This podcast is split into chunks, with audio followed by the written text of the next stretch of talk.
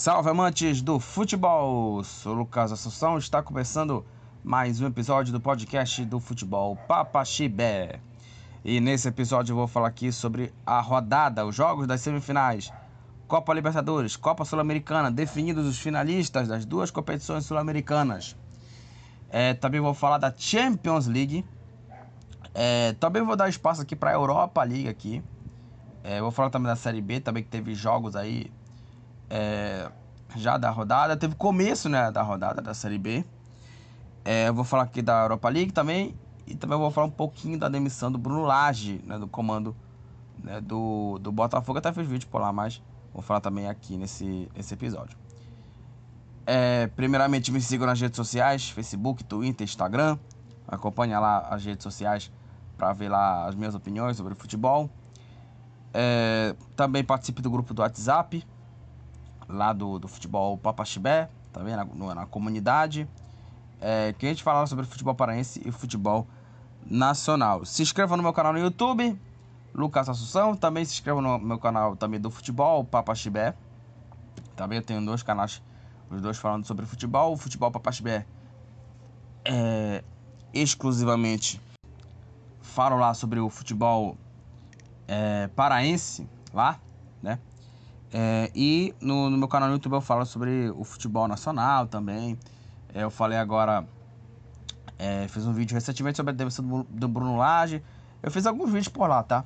Fiz alguns vídeos por lá, é, por lá, lá no meu canal no YouTube, confira lá. Os vídeos também, se inscreva no canal, ative as notificações, né? Para não perder os próximos é, vídeos, né? Por lá. É, e também seja um apoiador na Orelo. É muito importante que você, você faça a sua contribuição na Orelo. Primeiramente, se você ouvir a gente pelo aplicativo, pela reprodução, né? O podcast aqui ganha aqui uns centavinhos aqui por cada reprodução. E também você pode contribuir com doações, tá? Em forma de apoio entre 2 e 250 reais por contribuição. Repetindo, de 2 a 250 reais por contribuição. Então, né, essas são aí as doações, né, para o podcast aqui em forma de, de apoio, tá? Então, é muito importante que você faça a sua contribuição. Só para voltar a falar aqui do meu grupo do WhatsApp, o meu número do WhatsApp, tá, é 91517146. 991517146. Esse é o meu número lá do, do, do meu WhatsApp, né? E lá você pode participar lá do, do grupo, né? É, do grupo não, da comunidade, tá? Grupo, comunidade, né? Do, do WhatsApp, tá bom?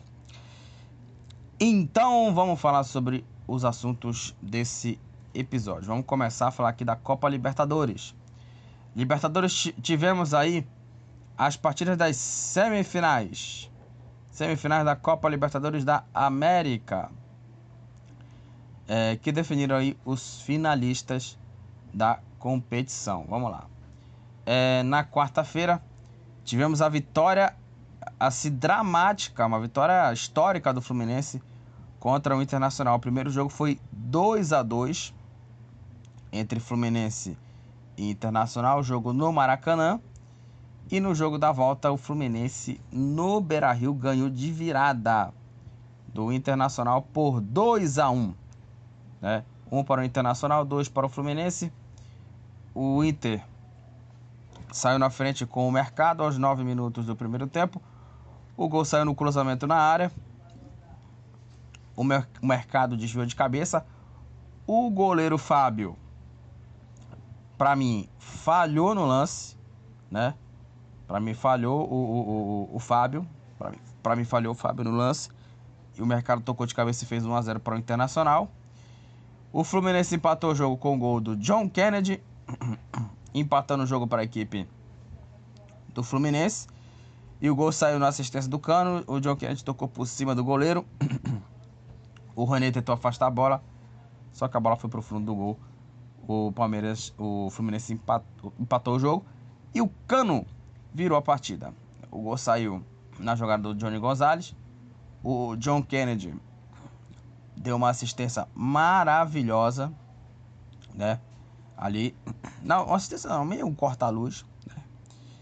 E o Cano finalizou para virar a partida e garantir a vitória e a classificação heróica do Fluminense, uma classificação assim é, muito importante, né, histórica classificação para a final da Copa Libertadores da América Internacional 1 Fluminense 2. O jogo não foi, foi no Beira Rio.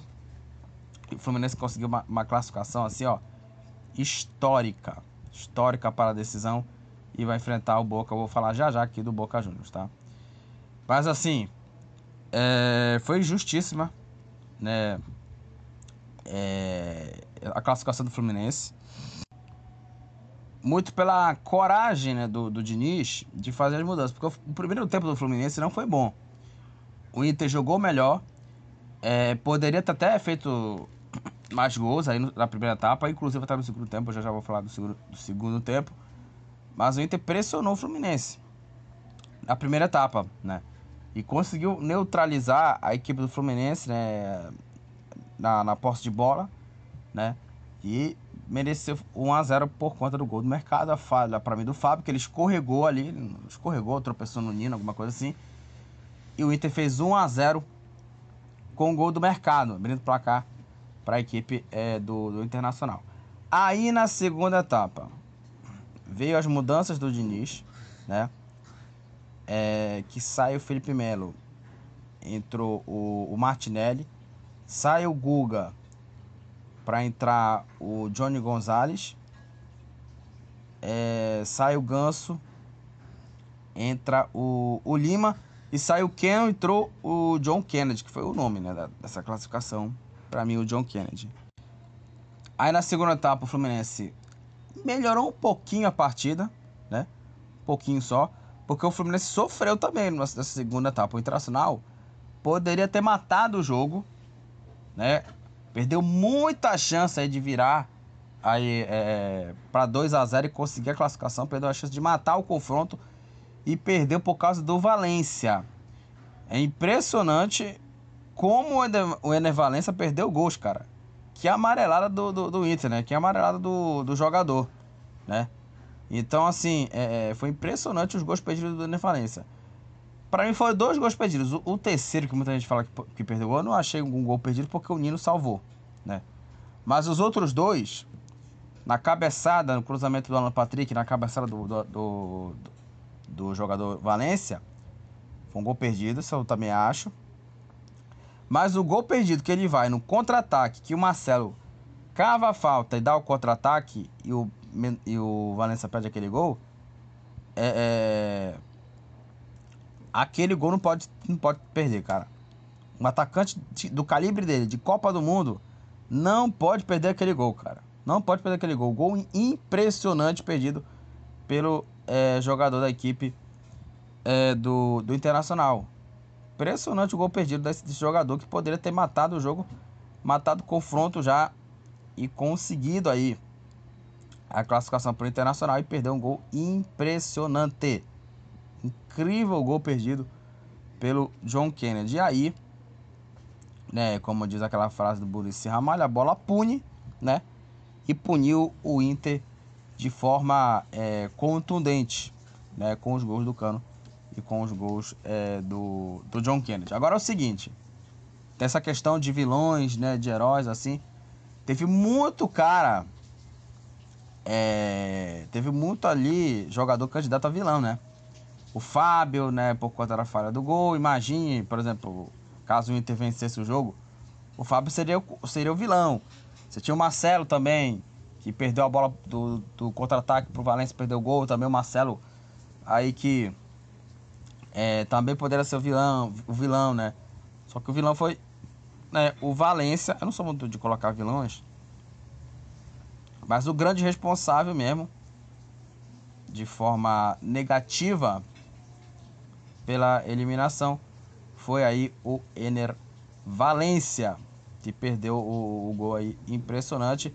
E também tem um detalhe também, além também né, do, do, do gol perdido, tem a questão que o Inter ele amarela bastante em casa, hein? O Inter foi eliminado é, nas últimas quatro eliminações. As quatro eliminações delas, todas elas foram né, na casa do Inter. Né? Eliminado, eliminado pelo Melgar é, na temporada passada, ainda com o Mano Menezes. É, eliminado pelo América Mineiro na Copa do Brasil. É, eliminado é, pelo, pelo Caxias né, no Campeonato Gaúcho.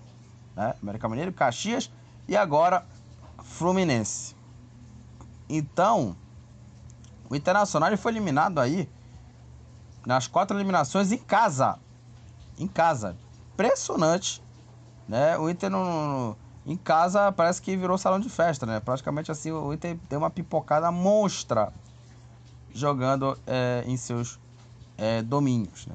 Então tem esse detalhe do Internacional. Impressionante a campanha que, que, que o Inter né, faz em jogando né, em casa sendo eliminado. É impressionante. É, enfim. E o Inter tá eliminado. Fluminense classificado. Muito mais assim, claro, pelo talento dos seus jogadores. Mas também é, tem que dar aqui valor bastante pro Fernando, pro Fernando Diniz. O Diniz ele fez as mudanças. É um treinador corajoso, né? E sem contar também é, que, que, que, que ele fez? Ele colocou aqui é, na segunda etapa o, o Martinelli, o Kennedy e o Johnny Gonzalez. Ele tira o Felipe Melo para botar o, o Martinelli, para botar mais força no meio campo, né? É, aí é, tira o Kennedy, põe John Kennedy. É, tem outras mudanças aqui também. É, também saiu o Alexander também aqui no, no, no, time. Ou seja, ele colocou aqui quatro jogadores de meio e tirou aí. É, e tirou aqui também, por exemplo, três jogadores aqui, dois zagueiros e um meio campista. Tirou o Felipe Melo, botou o Martinelli, botou mais um no meio campo. Tirou o Guga, botou o Johnny Gonzalez. Aí, o que ele faz? você tira o. Acho que foi, foi o Keno que saiu, se não me engano. Saiu o Keno, entrou o Marlon. Eu falei que tirou o Keno, entrou o Johnny Gonzalez, não. Não foi isso. É, e aí, é, você tira aí o Keno botando o Marlon, aí o André volta pro meio campo. Ele era zagueiro, depois voltou pro meio campo. Ou seja, o Diniz fez as mudanças ali muito importantes né? Tanto na, na, no recuo do André, quanto na retomada do André na posição. Ou seja, o Diniz foi muito bem nas mudanças. Então, assim, é, é, o, o Diniz também tem, tem os seus méritos na classificação do, do, Fluminense, apesar de não ter feito uma partida boa, mas pelo menos ele conseguiu neutralizar a equipe do Inter. E conseguiu a classificação virando o jogo Inter 1, Fluminense 2. O Internacional, teve menos posse de bola. O Fluminense teve 65% de posse contra 35% do Inter e trocou 608 passes o Fluminense e 88% de precisão de passe à equipe do, do Fluminense. Então foi uma, uma classificação assim histórica, apesar de não ter feito uma partida é, interessante, mas né, pelas mudanças do Diniz e pela coragem, o Fluminense conseguiu essa classificação. E tem um detalhe também, né? que o Internacional tremeu, poderia ter conseguido a classificação, poderia ter feito até o segundo gol, o terceiro, mas o Valência não deixou perder o gol. Dois gols assim impressionantes e paga caro por essa eliminação Fluminense. Classificado vai para a final e vai enfrentar o Boca. Vai enfrentar o Boca Juniors na final e olha, enfrentou o Palmeiras, né? Tomou 1 a 0 o Palmeiras, empatou o jogo e o jogo foi para os pênaltis. E nas cobranças de pênalti, o goleiro Romero, Sérgio Romero, goleiro de Copa do Mundo, jogou no Manchester United, né? Jogou no futebol inglês. Conseguiu aí levar o Boca à final da Copa Libertadores da América, né? Empatou em 1 a 1 e ganhou nos pênaltis 4 a 2. É para a equipe do Boca nos pênaltis após o empate em 1 a 1. Boca é finalista da Libertadores, uma classificação é, importantíssima da equipe do Boca contra a equipe do Palmeiras. O Palmeiras não jogou bem. Aliás, há, olha, há muito tempo há muito tempo o Palmeiras não vem jogando bem. Desde os 4 a 0 contra a equipe perdão, é, contra a equipe do, do time do Deportivo Pereira. É, depois disso, o Palmeiras não jogou bem, jogou bem mais. Ganhou jogos por 1 a 0 no sufoco, jogando mal, né?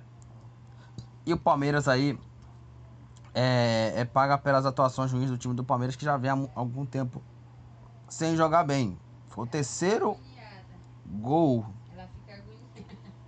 que o Palmeiras é, marcou é, durante aí é, oito jogos. Foram oito jogos e só três gols marcados. O gol do Piqueires, que para mim foi uma falha até do goleiro é, do goleiro da equipe do, do Boca, né? O, o Romero. Né? E aí o Boca saiu na frente com o gol do Edson Cavani aos 22 minutos do primeiro tempo. O gol do Cavani aí, né? Que, é, que não, não, não vem começando bem com o Boca, mas muito decisivo, cara. Muito decisivo. Cavani fez 1x0 pro, pro Boca. O Palmeiras empatou. com o gol do. Perdão, com o gol do Piqueires. E o gol, né, contribuiu aí. O, teve uma contribuição do goleiro. Romero 1 a 1 E aí nos pênaltis. É, o Boca venceu por 4 a 2 Nas duas primeiras cobranças. é, um para cada lado, é, cada goleiro, cada goleiro é, defendeu as cobranças, né? Tanto aí o goleiro é, do, do, do Palmeiras, o Everton, quanto o Romero, né? O Cavani bateu o primeiro pênalti é, e o goleiro aí, o, o, o, Everton fez a defesa, né? No chute do Cavani, aí o Palmeiras teve aí outro pênalti aí chutado pelo Rafael Veiga e o goleiro Romero defendeu. Aí vamos lá. É, Rafael Veiga e Gustavo Gomes perderam os pênaltis. Cavani marcou para a equipe. É, não, Cavani perdeu para o Boca, tá? Cavani perdeu o pênalti para o Boca. Rafael Veiga e Gustavo Gomes perderam os pênaltis para o Palmeiras. Kevin e Piqueires marcaram para o Palmeiras, converteram as cobranças. E Valdez, Valentim, Figal e, Fe e Fernandes marcaram aí é, os gols de pênalti para a equipe do Boca. E o Boca Juniors está na final da Copa Libertadores da América. Um para o Palmeiras, um para o Boca e o Boca venceu por 4 a 2. O Palmeiras nos pênaltis. O Boca tá na final, vai enfrentar o Fluminense e é impressionante também um dado que eu, que eu conferi aqui do, do Boca é, na Libertadores, né? É que o Boca ele empatou os seis jogos do mata-mata da Libertadores, né? Vamos recapitular aqui. É, nas oitavas, empatou diante do Racing, 2 a 2 é, empatou no jogo de volta, né? Na, em Avejaneda, 0 a 0 e o Boca ganhou nos pênaltis 4 a 1 né? Aqui na, na não, tô falando aqui das quartas, né, aqui do Racing, né? Nas oitavas é, empatou 0 a 0 com o Nacional, na volta empatou em 2 a 2, né? E nos pênaltis venceu o Nacional por 4 a 2. Contra a equipe do do Racing, Primeiro jogo 0 a 0 segundo jogo também 0 a 0 nos pênaltis 4 a 1 pro Boca. E no jogo na semifinal empatou 0 a 0 contra o Palmeiras, na volta 1 a 1, 4 a 2 pro Boca nos pênaltis. Todos esses jogos aí, esses seis jogos do mata-mata das, das oitavas até as semifinais, né? Todos delas, todas as partidas tiveram empates, né? Né? Só para recapitular aqui: 0 a 0 oitavas contra o Nacional, primeiro jogo, segundo jogo 2 a 2 4 a 2 nos pênaltis para o Boca, nas oitavas. Quartas: 0 a 0 primeiro jogo contra o Racing, na volta outro 0 a 0 em Avejaneda, 4 a 1 nos pênaltis para o Boca e contra o Palmeiras, primeiro jogo 0 a 0 na Argentina e em São Paulo 1 a 1 4 a 2 para o Boca nos pênaltis E o adversário do Boca é o Fluminense, né? E tem um detalhe importante que o Palmeiras nunca eliminou o Boca em mata-mata de Libertadores. Eles se enfrentaram quatro vezes, né? Em mata-mata. Final em 2000, pênaltis, Boca campeão. Semifinal em 2001, deu Boca nos pênaltis, né? E o Boca é, se classificou. Semifinal em 2018, passou Boca, primeiro jogo 2 a 0 né? Pro Boca na Argentina. Aliás, o, o Palmeiras recuou absurdamente. E na volta foi um 2 a 2 E 2023, semifinais, né? A mesma coisa, primeiro jogo 0 a 0 na Argentina e na volta no Allianz Parque 1 a 1, 4 a 2, 4 a 2 nos pênaltis, né? É, nunca eliminou o Boca. Foram quatro jogos e nas quatro, quatro eliminações. Coisa impressionante, né? É coisa impressionante. É, bom, queria falar aqui do Everton aqui. O Everton enfrentou nove disputas de pênalti pelo Palmeiras com 10 defesas e 52 cobranças. Só contra o Atlético Mineiro e contra o Corinthians, né? Que ele defendeu as cobranças, né? Há muito tempo que o, que o Everton não tinha pegado pênalti também, né? Impressionante. É, eu queria falar aqui é, do, do Rocher, né, cara? O Rocher é, é impressionante o que esse goleiro aí é, foi decisivo, né? Porque além dele ter falhado no gol do empate, ele fez mais 4, 5 defesas importantes, incluindo o chute de bicicleta do Rony, em que o goleiro Romero fez uma defesaça. O Romero fez uma defesaça no chute de bicicleta do Rony. Jogou muita bola o, o, Rony aí, né? Essa bicicleta dele aí, né? E o Rony, apesar de ele estar numa fase bem ruim, mas ele, pelo menos, ele ajuda, contribui o Rony, né? Ele tem uma, uma impulsão também para escorar de cabeça absurda, né? Uma coisa inacreditável. E aí ele teve sete defesas, duas delas difíceis, né? Ou seja, o, o Romero foi o nome da, da classificação, né? Do, do Boca. O Boca que conseguiu aí empatar, né? Todos os jogos. Só para falar aqui, o Romero, olha os números do Romero em pênalti pelo Boca. É, foram 23 pênaltis defendidos, 12 defesas de pênalti. A metade das defesas do Romero foram defesas de pênalti. Como falei, o Romero, goleiro, goleiro de Copa do Mundo, naquele duelo entre Argentina e Holanda nas semifinais da Copa. Em 2014, no Brasil, ele defendeu pênalti. Ou seja, ele é um goleiro que pega muito bem os pênaltis, o Sérgio Romero. Goleiro já de futebol inglês também, né? Pega muito bem os pênaltis. E o Boca, que tem um detalhe importante aqui, ele é o primeiro finalista da história da Libertadores a chegar à final sem vencer nenhum jogo no mata-mata, tá? Como eu já citei aqui, né? Nos seis jogos do mata-mata, todos eles foram empates, né? 0 a 0 com o Nacional, 2 a 2 com é, com o Nacional, né? 0x0 e 2x2, os dois jogos. Boca ganhou nos pênaltis. Os dois jogos contra o Racing 0x0.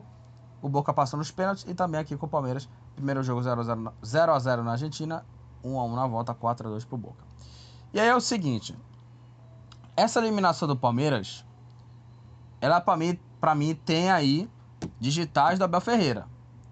Porque o Palmeiras o Abel, Fe... o Abel Ferreira ele insistiu numa escalação é, com, com três zagueiros, né? Com Marco Rocha, Gustavo Gomes e Murilo na zaga.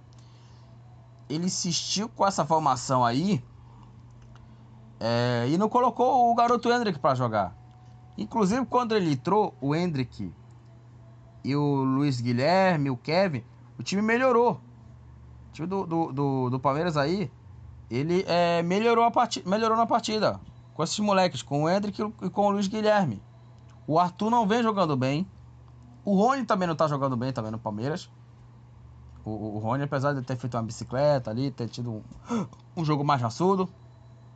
Mas o Rony, ele é, também é outro que não vem jogando bem. Só que o Arthur vem, partida, vem fazendo partidas muito ruins na equipe do, do Palmeiras. Por que não botou o moleque para jogar? O Hendrick, né? Por que não botou o Hendrick para jogar? E aí o Hendrick fez aí uma, uma partida aí é, é, que entrou, o Hendrick entrou e jogou bem o Hendrick contra o Boca. Porque não começou logo como titular. Né? Inclusive no jogo de ida, lá na, na Argentina, em La Boboneira, que poderia ter entrado com o Hendrick. E aí só põe os moleques na hora do aperto. Né? Só põe os moleques na hora do aperto. Era pra ser titular esses caras também. Apesar de muita gente aí, muitos analistas é, questionando a questão das contratações, dos do substitutos do, é, do Danilo e dos Carpos, os dois foram pro futebol inglês. Eu acho até pertinente também. O Palmeiras poderia ter é, ido ao mercado e, e ter tido mais reforços aí pelo menos para substituir esses dois jogadores, eu acho que o Palmeiras não, não, não, não era para ter feito loucura, por exemplo, como já fez antes. Contratou Lucas Lima, contratou Borja, contratou Ramires. Todos esses reforços não deram certo. O Borja, mais ou menos, porque o Borja até foi artilheiro de Libertadores pelo Palmeiras. Só que assim, ele poderia ter suprido essa ausência contratando esses dois jogadores. Reforços pontuais do time do Abel Ferreira. Mas preferiu assim, né? Mas claro, vai ter torcedor aí chamando a leira de blogueirinha, de não sei o que, mas tinha material Palmeiras. Tinha base ali para jogar. Tinha o Hendrick ali, garoto, né? Garoto ali da base, moleque, 17 anos, né? Ah, mas o Hendrick não, não, não aguenta eh, jogar. O Hendrick, não, não sei se ele teria condições de, de jogar. E os outros, o Arthur, o Rony, o que entraram aqui, o, o, o Flaco Lopes, Breno Lopes que esses caras estão jogando no Palmeiras? Só falam do Hendrick, não falam dos outros. Do Breno Lopes, do, do Flaco, do, até do Arthur também, que não tá jogando nada. Quando fala do Hendrick, meu Deus do céu, é fácil falar do Hendrick. Mas quando é os outros, né, não estão jogando nada. Não estão jogando nada, né? Então, assim, o Abel tem as suas digitais na eliminação do Palmeiras na Libertadores. Era para ter começado com o Hendrick ele manteve a formação com três zagueiros ali, com o Marcos Rocha, Marcos Rocha é, de lateral ali, né? E colocando o Mike ali jogando como um, um, um ala, né? O, Piquerê, o Mike e o Piquerê são os alas, né? Da equipe do Palmeiras. Errou bastante para mim o Abel nesse, nesse jogo aí contra a equipe é, do Boca. Mereceu a classificação do time do Boca. Também pelo primeiro jogo, Vamos lembrar que o primeiro jogo foi Boca e, e Palme Boca e Palmeiras. Boca jogou melhor, poderia ter ganhado o jogo. Palmeiras não jogou bem, merecia é, é, ganhar o jogo Boca Juniors contra a equipe do Palmeiras, né? Contra a equipe do Palmeiras. Então, é, foi até merecida a classificação, né? Apesar do Boca não ter feito uma partida brilhante, mas assim, foi premiado muito pela boa atuação no jogo de ida. Poderia até ter feito, poderia até vencido o jogo, né? Enfim. Então aí o Boca tá classificado. Classificação justa. O Palmeiras aí é, tá eliminado pelos erros do Abel Ferreira. Poderia ter colocado aí a molecada para jogar aí. Até colocou. Mas poderia ter colocado logo no começo o Hendrick, né? Molecada, eu tô falando mais do Hendrick aqui, mas poderia ter entrado com ele. Porra, um jogador de Real Madrid, porra. O cara não, não põe pra jogar? Pô, aí é, sacanagem com o jogador. É sacanagem com o jogador. 4 a 2 Boca Juniors nos pênaltis. O Boca tá classificado. É... E o nome da classificação para mim foi o goleiro Romero que fez aí primeiro. Grande defesa, apesar de ter falhado também é, no, no, no gol. Mas ele é o herói, né? E até me lembrou muito a questão do Fábio, voltando a falar aqui do Fluminense. Porque o Fábio ele também salvou uma bola no finalzinho na cabeçada do, do Luiz Adriano, né? Que o Fábio fez uma defesaça se redimindo da falha do gol. Então o Romero aí é o herói dessa classificação do, do Boca para a final da Copa Libertadores. 1 a 1 4 a 2 pro Boca. E vamos falar aqui da final. Boca Juniors e Fluminense. O jogo vai ser no dia 4 de novembro no Maracanã, né? Maracanã será palco dessa final da Libertadores entre Boca Juniors e Fluminense. O jogo vai ser no Maracanã, né? Jogo único, espetáculo absurdo, né? E o Boca que tá perto aí é, pode ganhar mais uma Libertadores e o Fluminense pode ganhar um título inédito, né? Que bateu na trave em 2008 contra a LDU e agora retorna à final aí em 2023 e pode aí comemorar o título da Libertadores e coroar muito o trabalho do Fernando Diniz, tá? Pode ser campeão carioca e campeão da Libertadores. Pode ganhar, pode ganhar dois títulos, né? Pode coroar bastante aí o Fernando Diniz como é, como treinador, cara. Vamos ver o que esperar do Diniz. Agora vamos falar da Copa Sul-Americana, tá? Copa Sul-Americana, semifinais, primeiro jogo aí entre Corinthians e Fortaleza foi 1 a 1. No jogo da volta, na última terça-feira, Fortaleza venceu Corinthians 2 a 0. Fortaleza saiu na frente com o gol do conterrâneo, do paraense Iago Pikachu, abrindo o placar aos 3 minutos da é, segunda etapa, abrindo o placar para o Fortaleza. E o Tiga marcou o segundo gol para o time do Leão do PC. 2 para o Fortaleza, 0 para o Corinthians. Fortaleza finalista na Copa Sul-Americana pela primeira vez. O Fortaleza é finalista de uma competição internacional e 24 anos depois, o Nordeste, o futebol do Nordeste volta a ter é, um representante na final de uma competição internacional. Em 99 tivemos a Copa Comembol. A final foi entre CSA de Alagoas contra o Tajeres de Córdoba. O vencedor foi o Tajeres, foi o time de Córdoba que foi campeão da Copa Comembol em 1999. Foi a última vez que um time nordestino chegou à final de uma competição internacional. Fortaleza 2, Corinthians 0, Fortaleza está classificado para a final. E aí eu queria falar sobre o jogo, que assim, foi um amasso do Fortaleza contra a equipe do Corinthians. Hoje, o Fortaleza, ele é, é mais time que o Corinthians. E também, uma coisa que é, é, é impressionante também, que o, o, o Fortaleza né? Ele é um time modesto. É um time organizado, modesto, que faz contratações ali é, é, modestas, obviamente. Obviamente. Né? É, e, e também aqui, o, o time do, do, do, Fortaleza, ele tem um elenco, como eu falei aqui, modesto. Não tem uma estrela, digamos assim. Não tem uma estrela. Tem um treinador é, muito competente, né? O Voivoda. Faz um trabalho muito bom no Fortaleza, já há muito tempo, acho que já é, acho que já é o terceiro ano dele do, no comando do Fortaleza. Trabalho muito bom desse cara, um dos melhores treinadores de futebol do Brasil, esse Juan Pablo Voivoda. Muito bom técnico, cara. E foi uma classificação para mim justíssima. Justíssima. Até eu queria falar aqui é, de um comentário aqui é, no Twitter o Twitter do Bruno Formiga, que aliás o Bruno Formiga é cearense, tá? Cearense.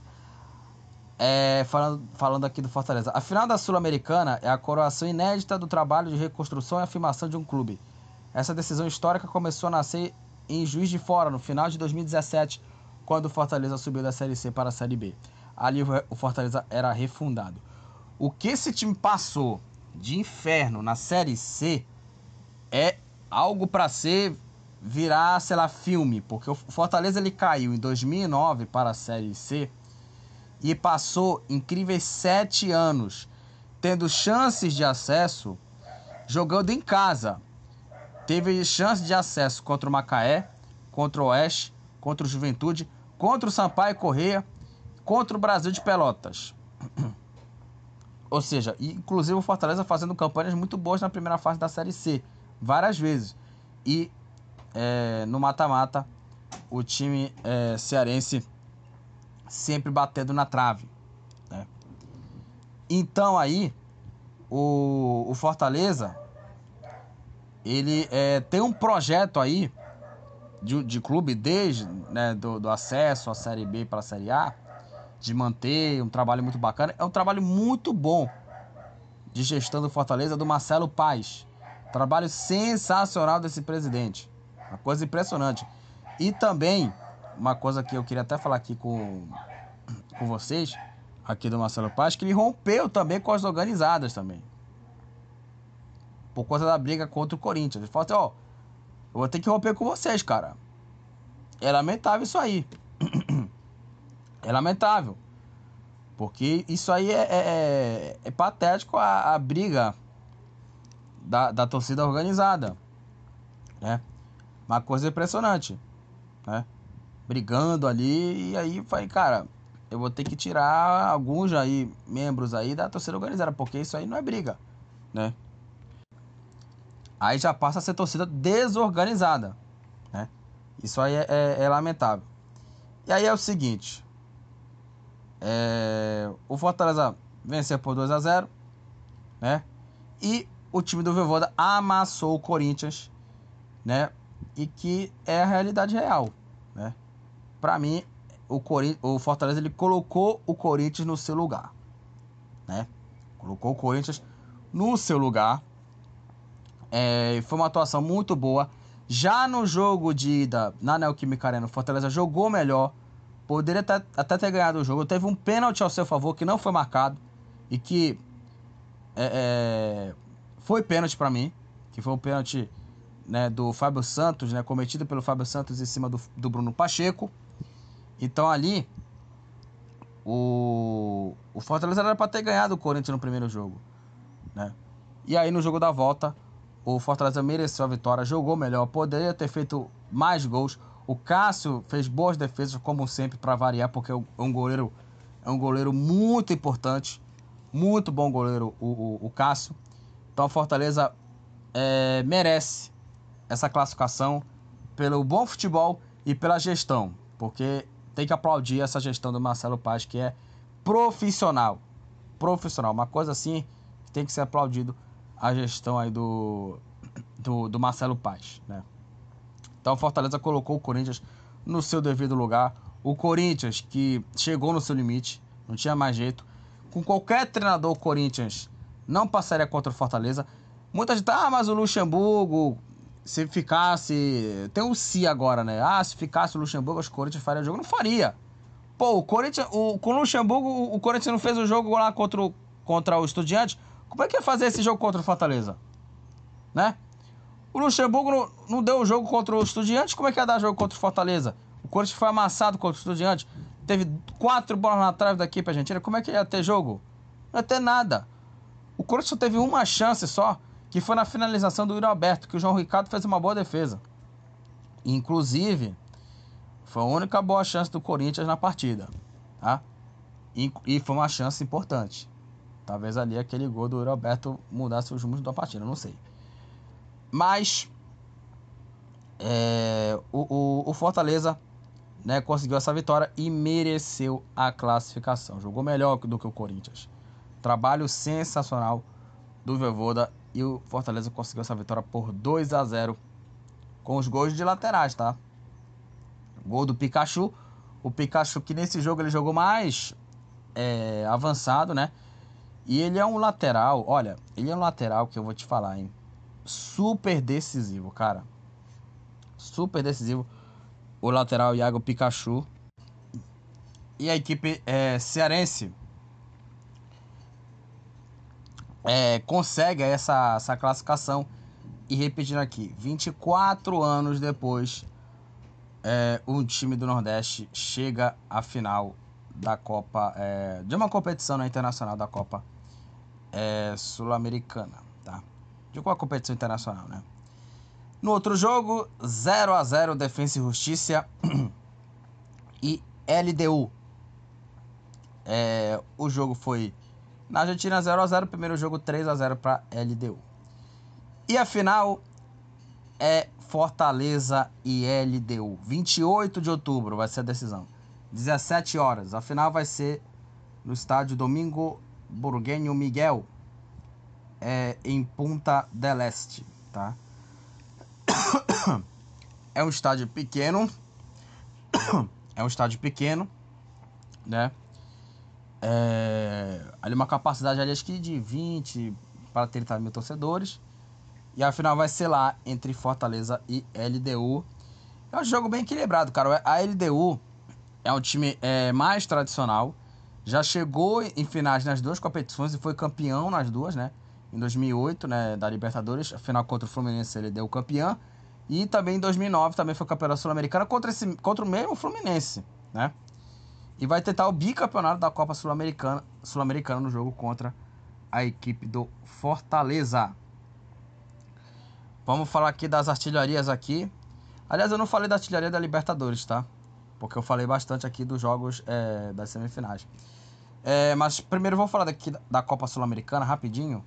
É, o Mastriani do América Mineiro é o artilheiro da Copa Sul-Americana com 9 gols.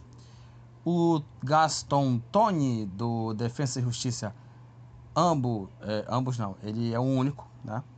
O Gaston, o Gaston Toni do Defensa e Justiça é o jogador com mais assistências na Copa Sul-Americana, seis assistências. O Enal do Tolima, Lolo do Estudiantes, Salas do Palestino, AD, do, da, AD da LDU, Rodrigo Nestor do São Paulo, ambos empatados com cinco cartões amarelos. E o Riascos, do Tolima, é o jogador que tomou mais cartões vermelhos. Tomou dois cartões vermelhos, o Riascos. Só para voltar aqui a falar da Libertadores, eu queria falar aqui né, dos números da competição. É, o artilheiro é o Cano, 12 gols. Para mim, ele é candidatíssimo ao Rei da América. Uma temporada absurda do Cano. O Alan Patrick do Internacional, jogador com mais assistências aí na, na Libertadores, cinco assistências para o Alan Patrick. Inclusive ele contribuiu bastante, né? O Alan Patrick é, no, Internacional fez uma tá fazendo uma temporada bem bacana.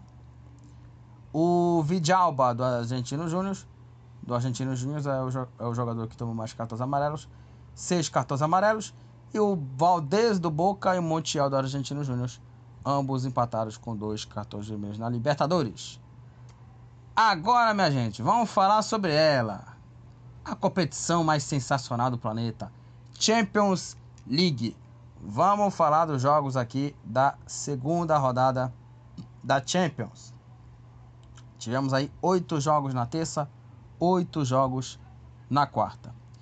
Vamos falar sobre a, a virada gigantesca do Braga para cima do, do União Berlim. O Braga venceu por 3 a 2 o União Berlim. O Berlim abriu 2 a 0 com dois gols do Becker. Aí o Braga descontou com o Niakate, né, marcando o primeiro gol. O Bruma, marcando um bonito gol, um golaço, é, empatou o jogo. E o André Castro, finalizando de fora da área, fez o terceiro gol e fechou o placar União Berlim 2, Braga 3. Aliás, União Berlim, é, na Champions League, né? Nas duas primeiras rodadas tomou gols no fim, no, nos minutos finais, cara. Tomou o gol no minuto final contra o Real Madrid. E esse agora no minuto, no minuto final contra o Braga. E esse foi mais doído, né? Porque o, o time alemão abriu 2 a 0 e levou a virada. Uma derrota bastante é, doída. É, com esse resultado, o Braga é o terceiro colocado com três pontos, o União Berlim é o último colocado com a pontuação zerada. O time da Real Sociedade venceu Salzburg por 2 a 0. O Oyarzabal fez 1 a 0 para a Real Sociedade e o Braz Mendes marcou o segundo gol da equipe basca. É, 0 para o Salzburg e 2 para a Real Sociedade.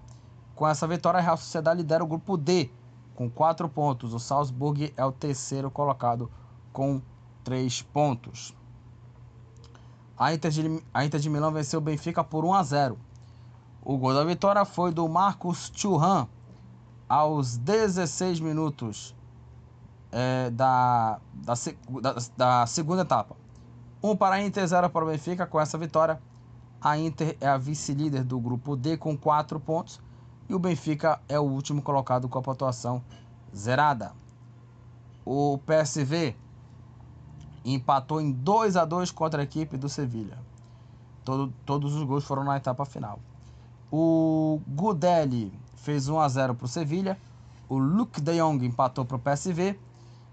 É, aos 40 da segunda etapa, um minuto depois, o marroquino, o marroquino Enesiri fez 2 a 1 e o Teze nos acréscimos conseguiu arrancar um empate 2 a 2 PSV Sevilha. Com esse resultado, Sevilha com dois pontos está na terceira posição e o PSV é o último colocado com apenas um pontinho.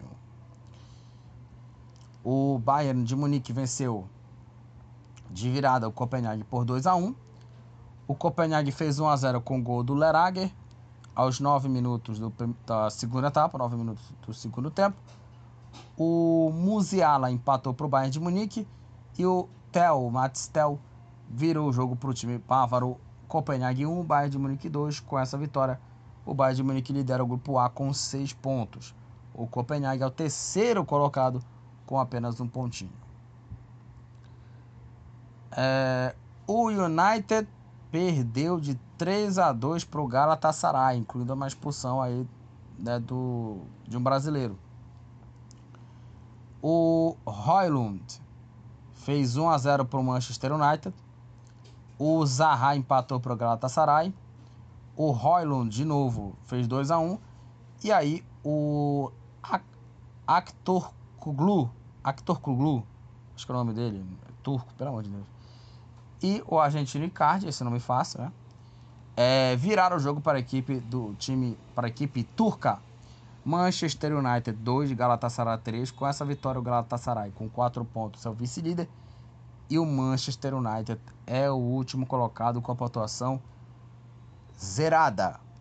O trabalho do Ten Hag, ele é, nesse momento, bem abaixo. Bem abaixo do trabalho do Ten Hag. É, o Real Madrid venceu o Napoli por 3 a 2 Aliás, que jogaço, tá? Entre Real Madrid e, e Napoli. Napoli e Real Madrid. É, o Napoli fez 1 a 0 com o gol do Ostigar aos 18 minutos do é, primeiro tempo. No rebote aí da bola na trave, o Ostigar escorou de cabeça e fez 1 a 0 para o time napolitano. E para mim o, o gol teve uma falha do Kepa. Só que depois do, da falha, né, o, o Kepa ele fez duas boas defesas. Então o Kepa assim, ele teve uma boa atuação, né, depois do, da falha. Falhou no gol, mas teve boas defesas. O Vini Júnior voltando de lesão, né? É, conseguiu empatar o jogo. Gol saindo no erro da saída, na saída de bola do, do time italiano. O Vinícius Júnior finalizou e fez o gol do empate. O Bellingham marcou um golaço para a equipe do Real Madrid, aliás. Que temporada desse jovem Bellingham. Cara, esse cara joga pra cacete, hein? Né? E o gol saiu fazendo fila para cima da marcação, batendo cruzado e virando o jogo para a equipe merengue. Aí de pênalti o Zielinski é, empatou o jogo para o time napolitano e o Real Madrid fez o terceiro gol. Um golaço do Valverde, uma porrada, um chute forte, seco de fora da área. A bola bateu na trave e no goleiro entrou. Dois para o Napoli, três para a equipe merengue, três para a equipe do Real Madrid. Com essa vitória, o Real Madrid lidera o grupo C com seis pontos. O Napoli é o segundo colocado com três. E vamos falar da derrota do Arsenal, né? O Lance venceu de virada o Arsenal por 2 a 1. O Arsenal fez 1 a 0 com o gol do Gabriel Jesus aos 13 minutos da primeira etapa. Aí no, ainda no primeiro tempo, o Thomasson empatou para o Lance. E o Arri virou o jogo. Lance 2, Arsenal 1. Com essa vitória, com essa vitória o Lance com 4 pontos é o líder do grupo B, assumiu a liderança. E o Arsenal cai para a segunda posição com 3 pontos. Vamos falar dos jogos de quarta-feira. O Atlético de Madrid de virada venceu o Feyenoord por 3 a 2. O Feyenoord fez 1 a 0 com o gol contra do Hermoso. O Ranco fez 2 a 0 para o time holandês, o time do Feyenoord abriu 2 a 0, né? E aí o Morata é, não, perdão, gente. O, o Feyenoord abriu o placar com o gol do Hermoso. O Atlético de Madrid empatou o jogo com o Morata. Aí o Ranco fez né, 2 a 1 para o time holandês. O Griezmann no final do primeiro tempo empatou o jogo e o Morata virou o jogo para a equipe do Atlético de Madrid, né, garantida a vitória 3 a 2. Hermoso abriu o placar, Morata empatou, Ranco virou, Ranco é, recolocou o time holandês na frente. O Griezmann empatou de novo e o Morata virou a partida. Com essa vitória, o Atlético de Madrid lidera o grupo E com 4 pontos e o Final com 3 pontos é o terceiro colocado. É, o Shakhtar Donetsk venceu o Antwerp por 3 a 2. É, essa sim foi uma vitória de virada do Shakhtar, porque o Antwerp fez 1 a 0 com o gol do Muja e o Balikwisha fez 2 a 0 para o time belga. Aí o Shakhtar descontou com o Sican, é, empatou com o Rakitic e virou com novamente Sican. 2 para o Antwerp e 3 para o Shakhtar. Com essa vitória, o Shakhtar com 3 pontos é o terceiro colocado e o Antwerp é o último colocado com a pontuação zerada. O Estrela Vermelha e o Young Boys ficaram no empate em 2 a 2. O Indiae fez 1 a 0 para o Estrela Vermelha aos 34 minutos do primeiro tempo. Aí no começo da segunda etapa, o Young Boys empatou com o gol do Ugrinit. O Item de pênalti fez 2 a 1 para o time suíço. E o Bucari é, empatou para o Estrela Vermelha, para o time da Sérvia. 2 a 2 Estrela Vermelha e Young Boys. As duas equipes estão empatadas com um ponto, dividindo aí a última posição. Young Boys é o terceiro, o quarto é o Estrela Vermelha. Borussia e Milan ficaram no 0 a 0 Jogo no Signal Iduna Park. O Milan com dois pontos é o terceiro colocado. E o Borussia Dortmund com um pontinho é o último colocado no grupo F. E ó, vamos falar do jogo da rodada. O Newcastle meteu 4 a 1 no Paris Saint-Germain. O Newcastle saiu na frente com o gol do Almiron, Paraguai Almiron. Gol saiu numa falha do Marquinhos. Né, aproveitando aí o rebote né, do goleiro Donnarumma, o Almiron fez 1 a 0 para o time do Newcastle. O Dan Burn marcou o segundo gol do time é, do Newcastle, né, na cabeçada do Dan Burn. Fez 2 a 0 para a equipe do Newcastle. O Longstaff fez o terceiro né, do time inglês. Aliás, o, só para falar aqui do segundo gol, o gol do Burn sai no cruzamento do Bruno Guimarães. Cabeçada do Burn, o goleiro Donnarumma tirou já de dentro do gol, né? Segundo gol do Newcastle. Aí o Longo Gustavo fez o terceiro. De cabeça, o Lucas Hernandes descontou para o PSG. E o Char, chutando aí de fora da área, marcou um golaço, marcando o quarto gol. 4 para o Newcastle, 1 para o PSG. Com essa vitória, o Newcastle lidera o grupo F, 4 pontos. E o PSG é o segundo colocado com 3.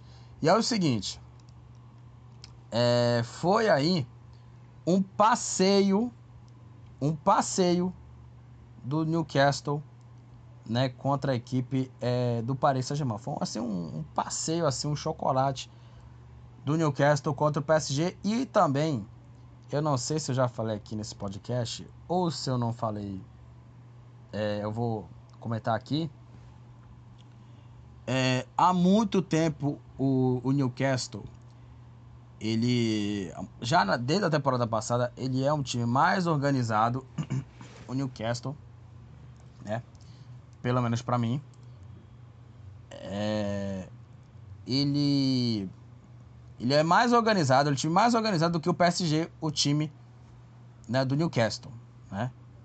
Isso que é, é para deixar registrado, né?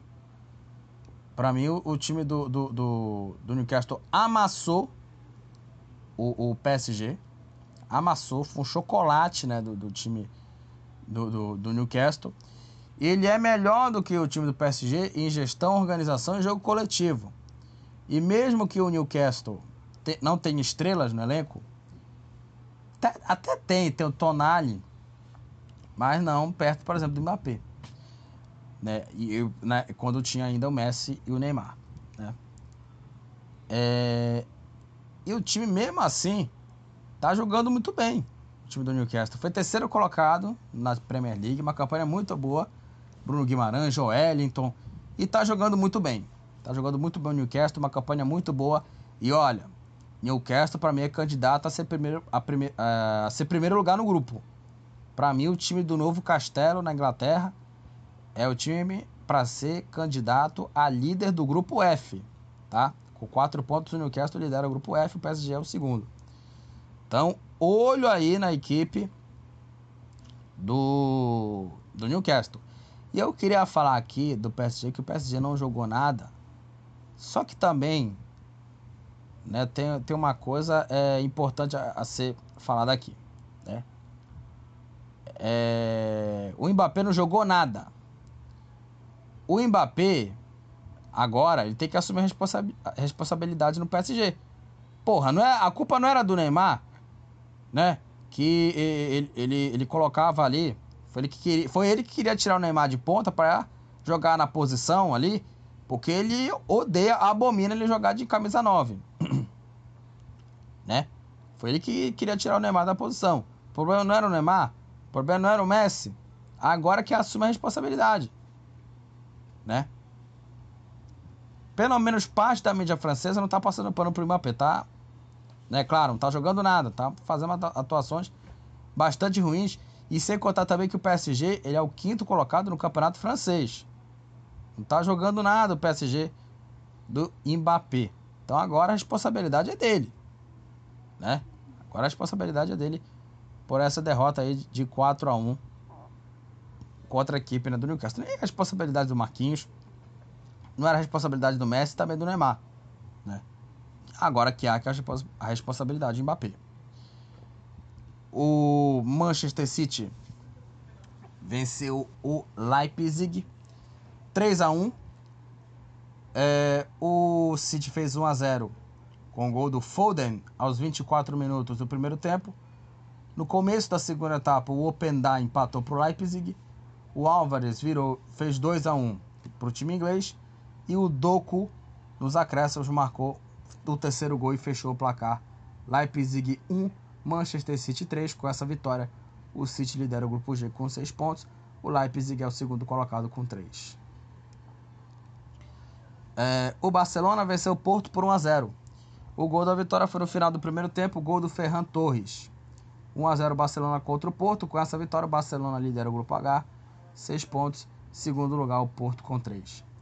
E para terminar as partidas aqui, a Lazio de virada venceu o Celtic por 2 a 1.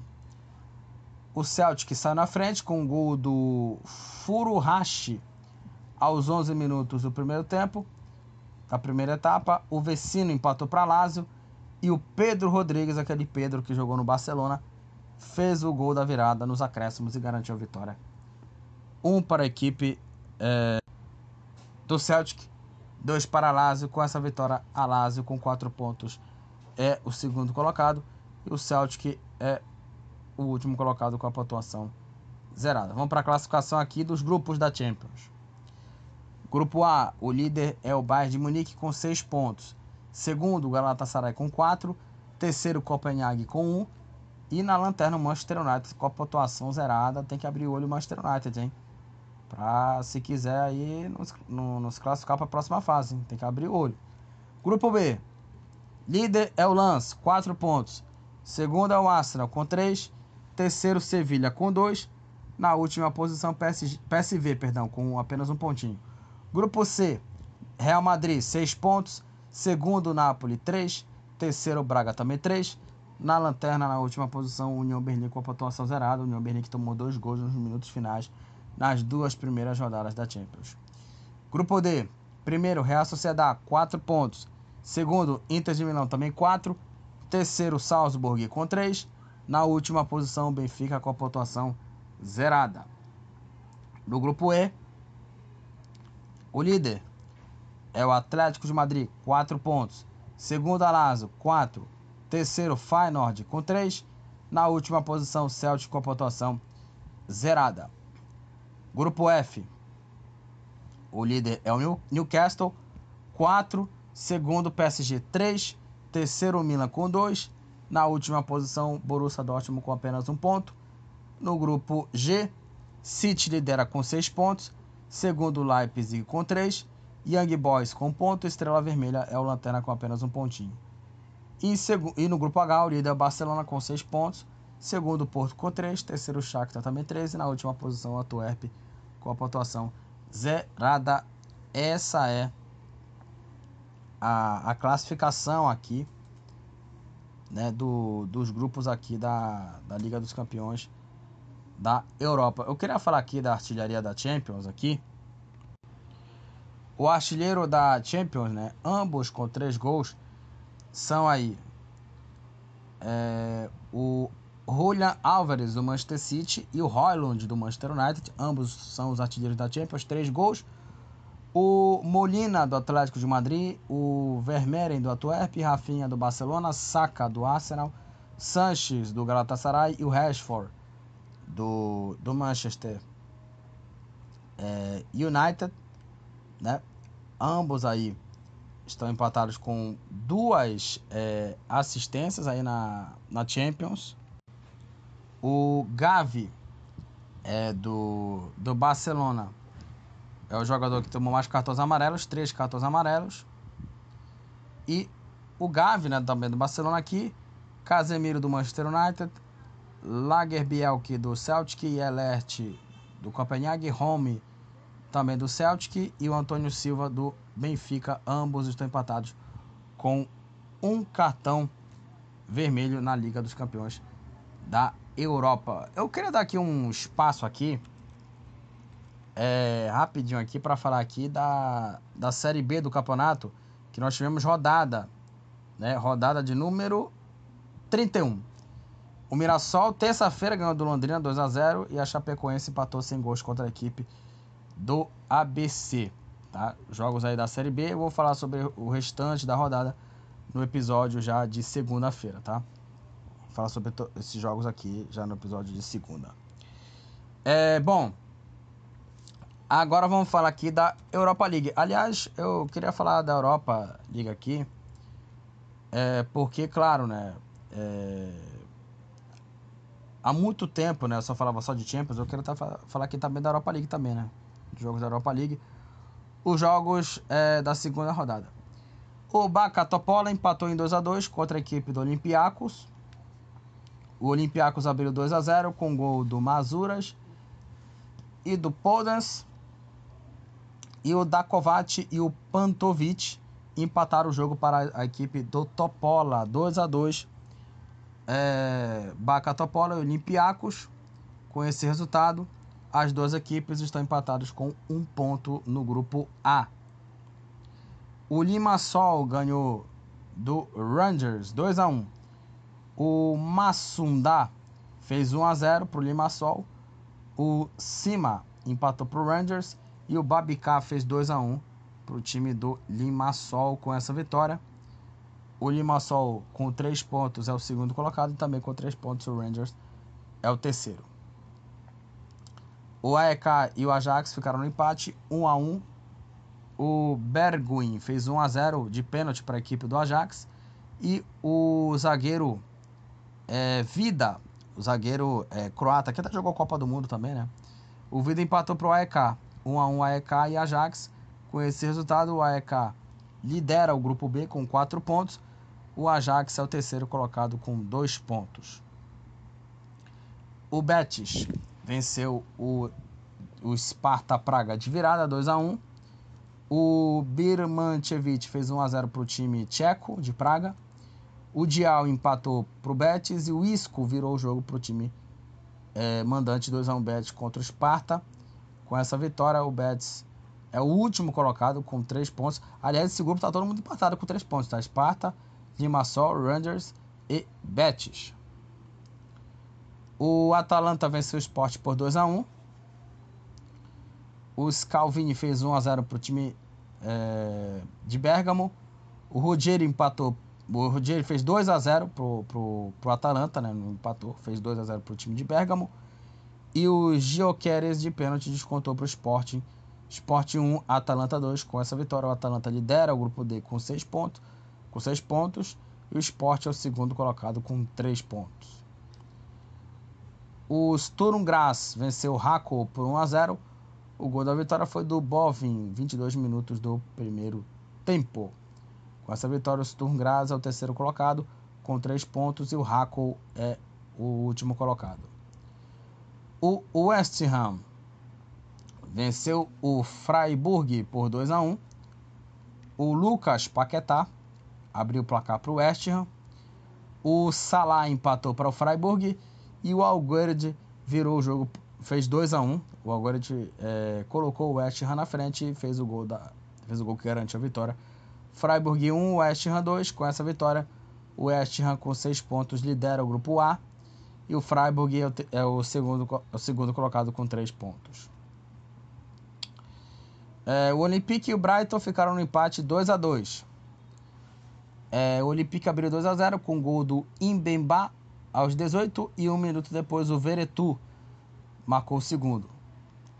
É, o Pascal Gross e o João Pedro, de pênalti brasileiro João Pedro, empataram o jogo.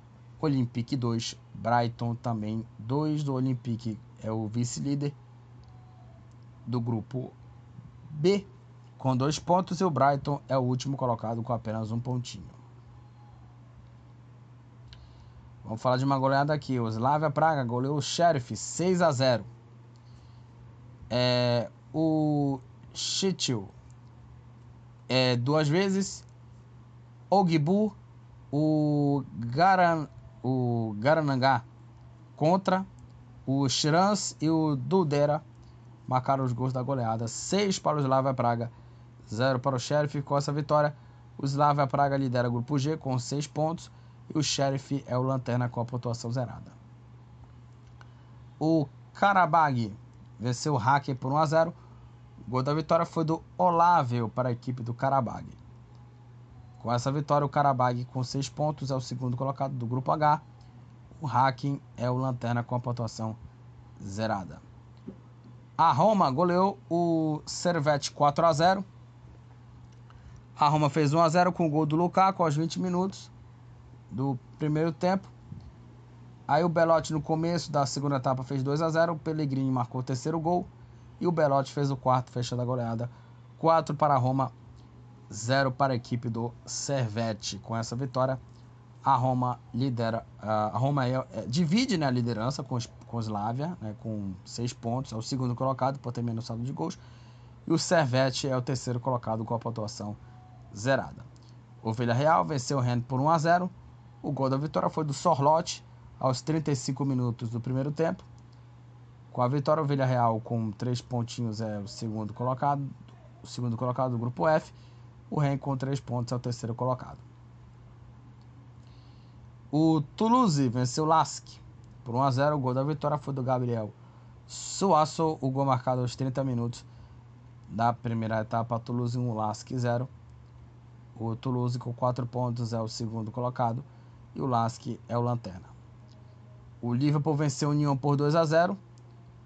O Gravenberg e o Diogo Jota marcaram os gols da vitória do Liverpool para cima do Union. 2 a 0 para a equipe é, do Liverpool contra a equipe do Union. Com essa vitória, o Liverpool lidera o grupo E com 6 pontos. O Union é o terceiro colocado com um pontinho. O Maccabi Haifa empatou 0 a 0 contra o Panathinaikos. Lidera o Panathinaikos aí, o, o, grupo F com 4 pontos. O Maccabi Haifa é o lanterna com apenas um pontinho. E para terminar aqui os jogos da Liga Europa, o Bayer Leverkusen venceu o Molde 2 a 1. O Frimpong fez 1 a 0 para o Bayer Leverkusen. O Tela fez 2 a 0 para o time alemão. E o Breivik descontou para o Molde. Molde 1, Bayer Leverkusen 2. Com essa vitória, o Bayer Leverkusen lidera o grupo H com 6 pontos e o Molde é o terceiro colocado com a pontuação zerada. Vamos para a classificação da Liga Europa. É, o líder é o West Ham com 6 pontos. Segundo, Freiburg com 3. Terceiro, Olympiacos com 1. E na última posição, o Bacatapola é o último colocado com apenas um ponto. No grupo B, o líder é o AEK com 4. Segundo, o Olympique com 2. Terceiro, o Ajax também com 2. E na lanterna, o Brighton com apenas um pontinho. No grupo C, tá todo mundo empatado. Primeiro é o Sparta com 3. Segundo, o Limassol também 3. Aí o Rangers também com 3 pontos é o terceiro.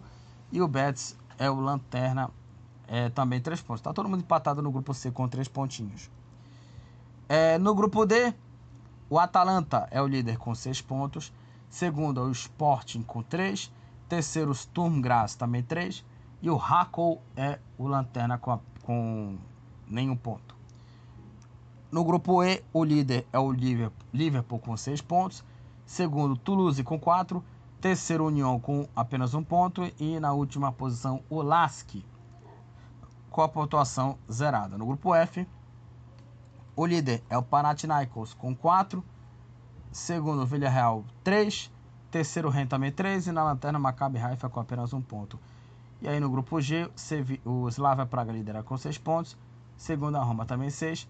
Terceiro, o Servete com a pontuação zerada. E também 0 ponto, Sheriff com 0 ponto. E no grupo H, o líder é o Bayer Leverkusen com 6 pontos. Segundo, o Karabag 6. Terceiro, Molde com a pontuação zerada. E também 0 ponto, o Hacking também com a pontuação zerada. O Kudos do Ajax é o artilheiro da Liga Europa com 5 gols. O Fortunis do Olympiacos é o jogador com mais assistências na Liga Europa, 4 assistências. O Kiki do Sheriff é o jogador que tomou mais cartões amarelos, 4 cartões. E com o cartão vermelho tomaram vários jogadores aqui. O Ogbo do Slava Praga, o Rodinei, olha o Rodinei aqui, ó, Rodinei do, do Olympiacos, Paitzel do Racing Genk, ambos empatados com o um cartão vermelho na Liga Europa. Então é isso, gente. Finalizamos aqui mais um episódio do podcast do futebol Papa Chibé, onde eu comentei aqui sobre os jogos da, das semifinais da Libertadores e da Copa Sul-Americana. Falei, falei aqui também dos jogos da Champions jogos da Liga Europa e também um joguinho só da, da, da, Série B aqui, dei uma pincelada aqui falando aqui da Série B do Campeonato Brasileiro. Então é isso, gente. É, compartilhe os episódios com alguém que tem um interesse no tema futebol. É muito importante que você faça é, a sua é, contribuição, tá? Né? Faça a sua contribuição aqui é, nesse, nesse podcast aí é, com alguém que tem interesse aqui no tema futebol. É muito importante que você faça isso para que espalhe o podcast com outras pessoas que gostem desse tema, que gostem é, do tema futebol. E até a próxima, galera. E tchau! Estamos encerrando. Obrigado pela presença de todos. No próximo tem mais.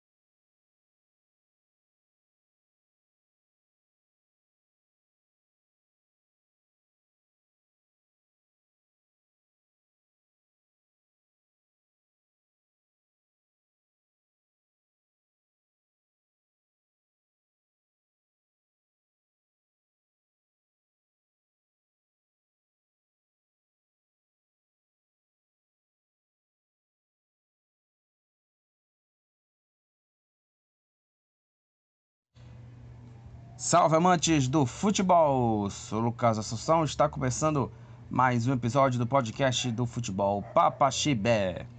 E nesse episódio eu vou falar aqui sobre a rodada, os jogos das semifinais, Copa Libertadores, Copa Sul-Americana, definidos os finalistas das duas competições sul-americanas. É, também vou falar da Champions League. É, também vou dar espaço aqui para a Europa League aqui. É, vou falar também da Série B, também que teve jogos aí é, já da rodada. Teve começo né, da rodada da Série B. É, eu vou falar aqui da Europa League também. E também vou falar um pouquinho da demissão do Bruno Lage, né, do comando né, do, do Botafogo. Até fiz vídeo por lá, mas vou falar também aqui nesse, nesse episódio. É, primeiramente, me sigam nas redes sociais: Facebook, Twitter, Instagram. Acompanhe lá as redes sociais para ver lá as minhas opiniões sobre futebol. É, também participe do grupo do WhatsApp, lá do, do futebol Papaxibé, também tá na, na comunidade. É, que a gente fala sobre futebol paraense e futebol nacional. Se inscreva no meu canal no YouTube, Lucas Assunção. Também se inscreva no meu canal também do futebol, Papaxibé. Também eu tenho dois canais, os dois falando sobre futebol. O futebol Papaxibé é exclusivamente falo lá sobre o futebol é, paraense lá, né? É, e no, no, meu canal no YouTube eu falo sobre o futebol nacional também. É, eu falei agora, é, fiz um vídeo recentemente sobre a demissão do, do, Bruno Lage. Eu fiz alguns vídeos por lá, tá? Fiz alguns vídeos por lá, é, por lá, lá no meu canal no YouTube, confira lá. Os vídeos também se inscreva no canal, ative as notificações, né? Para não perder os próximos é, vídeos, né? Por lá. É, e também seja um apoiador na Orelo é muito importante que você, você faça a sua contribuição na Orelo. Primeiramente, se você ouvir a gente pelo aplicativo, pela reprodução, né? O podcast aqui ganha aqui uns centavinhos aqui por cada reprodução. E também você pode contribuir com doações, tá? Em forma de apoio entre 2 e 250 reais por contribuição.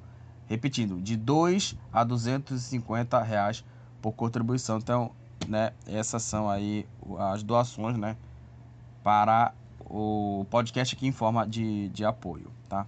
Então, é muito importante que você faça sua contribuição. Só para voltar a falar aqui do meu grupo do WhatsApp, o meu número do WhatsApp, tá, é 91517146. 991517146. Esse é o meu número lá do, do, do meu WhatsApp, né? E lá você pode participar lá do, do grupo, né? É, do grupo não, da comunidade, tá? Grupo comunidade, né? Do, do WhatsApp, tá bom? Então vamos falar sobre os assuntos desse episódio. Vamos começar a falar aqui da Copa Libertadores. Libertadores tivemos aí as partidas das semifinais. Semifinais da Copa Libertadores da América. É, que definiram aí os finalistas da competição. Vamos lá. É, na quarta-feira, tivemos a vitória assim dramática, uma vitória histórica do Fluminense contra o Internacional. O primeiro jogo foi 2 a 2 entre Fluminense e Internacional, jogo no Maracanã. E no jogo da volta, o Fluminense no Beira-Rio ganhou de virada do Internacional por 2 a 1, né? Um para o Internacional, dois para o Fluminense. O Inter saiu na frente com o mercado aos 9 minutos do primeiro tempo. O gol saiu no cruzamento na área. O, mer o mercado desviou de cabeça. O goleiro Fábio, para mim, falhou no lance, né? Para mim, falhou o, o, o, o Fábio. Para mim, pra mim, falhou o Fábio no lance. E o mercado tocou de cabeça e fez 1 a 0 para o Internacional. O Fluminense empatou o jogo com o gol do John Kennedy empatando o jogo para a equipe do Fluminense. E o gol saiu na assistência do Cano. O John Kennedy tocou por cima do goleiro. o Rony tentou afastar a bola. Só que a bola foi para o fundo do gol. O Palmeiras, o Fluminense empatou, empatou o jogo. E o Cano virou a partida. O gol saiu na jogada do Johnny Gonzalez. O John Kennedy deu uma assistência maravilhosa, né? Ali. Não, assistência não, meio um corta-luz. Né? E o Cano finalizou para virar a partida e garantir a vitória e a classificação heróica do Fluminense. Uma classificação assim é, muito importante, né, histórica classificação para a final da Copa Libertadores da América Internacional 1, Fluminense 2. O jogo no, foi, foi no Beira Rio. O Fluminense conseguiu uma, uma classificação assim, ó, histórica. Histórica para a decisão. E vai enfrentar o Boca. Eu vou falar já já aqui do Boca Juniors, tá? Mas assim, é, foi injustíssima, né? É, a classificação do Fluminense. Muito pela coragem né, do, do Diniz de fazer as mudanças. Porque o primeiro tempo do Fluminense não foi bom. O Inter jogou melhor. É, poderia ter até feito mais gols aí na primeira etapa. Inclusive até no segundo tempo. Eu já, já vou falar do segundo, do segundo tempo. Mas o Inter pressionou o Fluminense. Na primeira etapa, né? E conseguiu neutralizar a equipe do Fluminense, né? Na, na posse de bola, né? E mereceu 1 a 0 por conta do gol do mercado. A falha para mim do Fábio, que ele escorregou ali, escorregou, tropeçou no Nino, alguma coisa assim. E o Inter fez 1 a 0 com o gol do mercado, abrindo o placar para a equipe é, do, do Internacional. Aí na segunda etapa veio as mudanças do Diniz, né?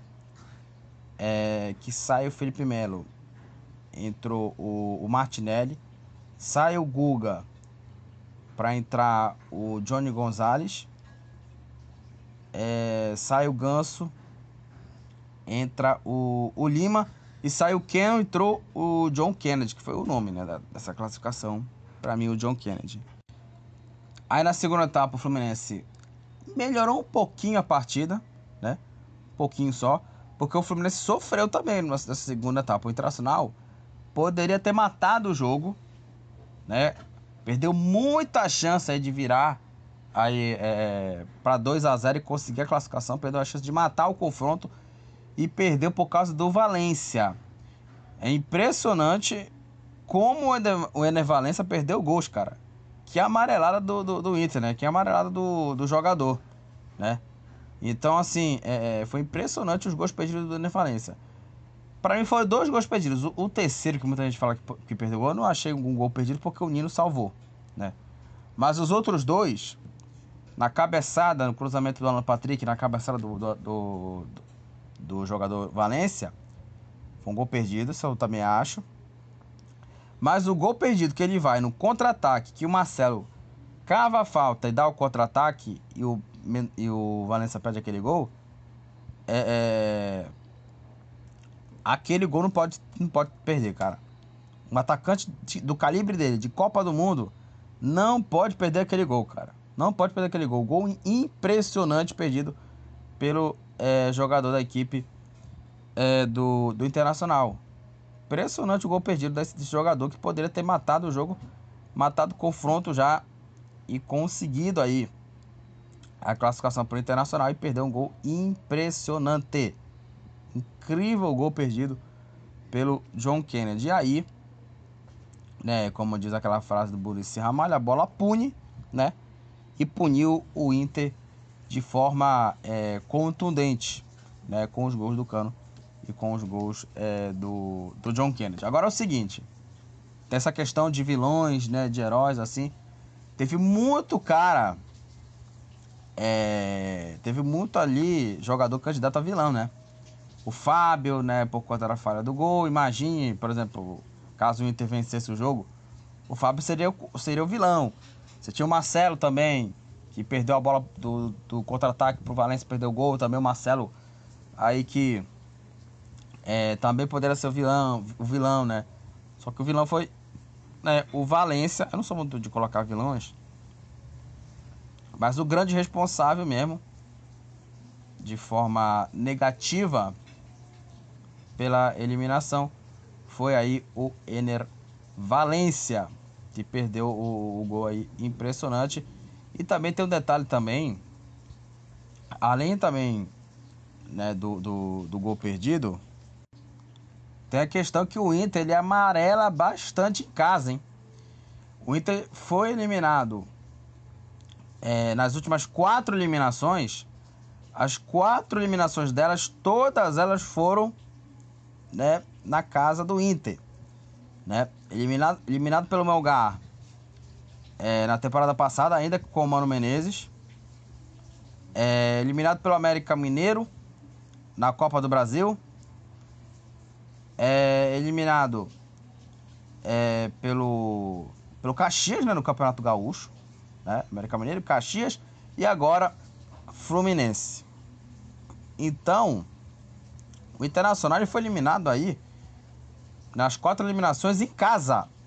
Em casa. Impressionante. Né? O Inter no, em casa parece que virou salão de festa, né? Praticamente assim o Inter deu uma pipocada monstra jogando é, em seus é, domínios. Né?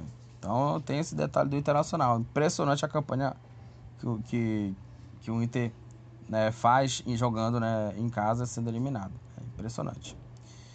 É, enfim. E o Inter tá eliminado. Fluminense classificado. Muito mais assim, claro, pelo talento dos seus jogadores.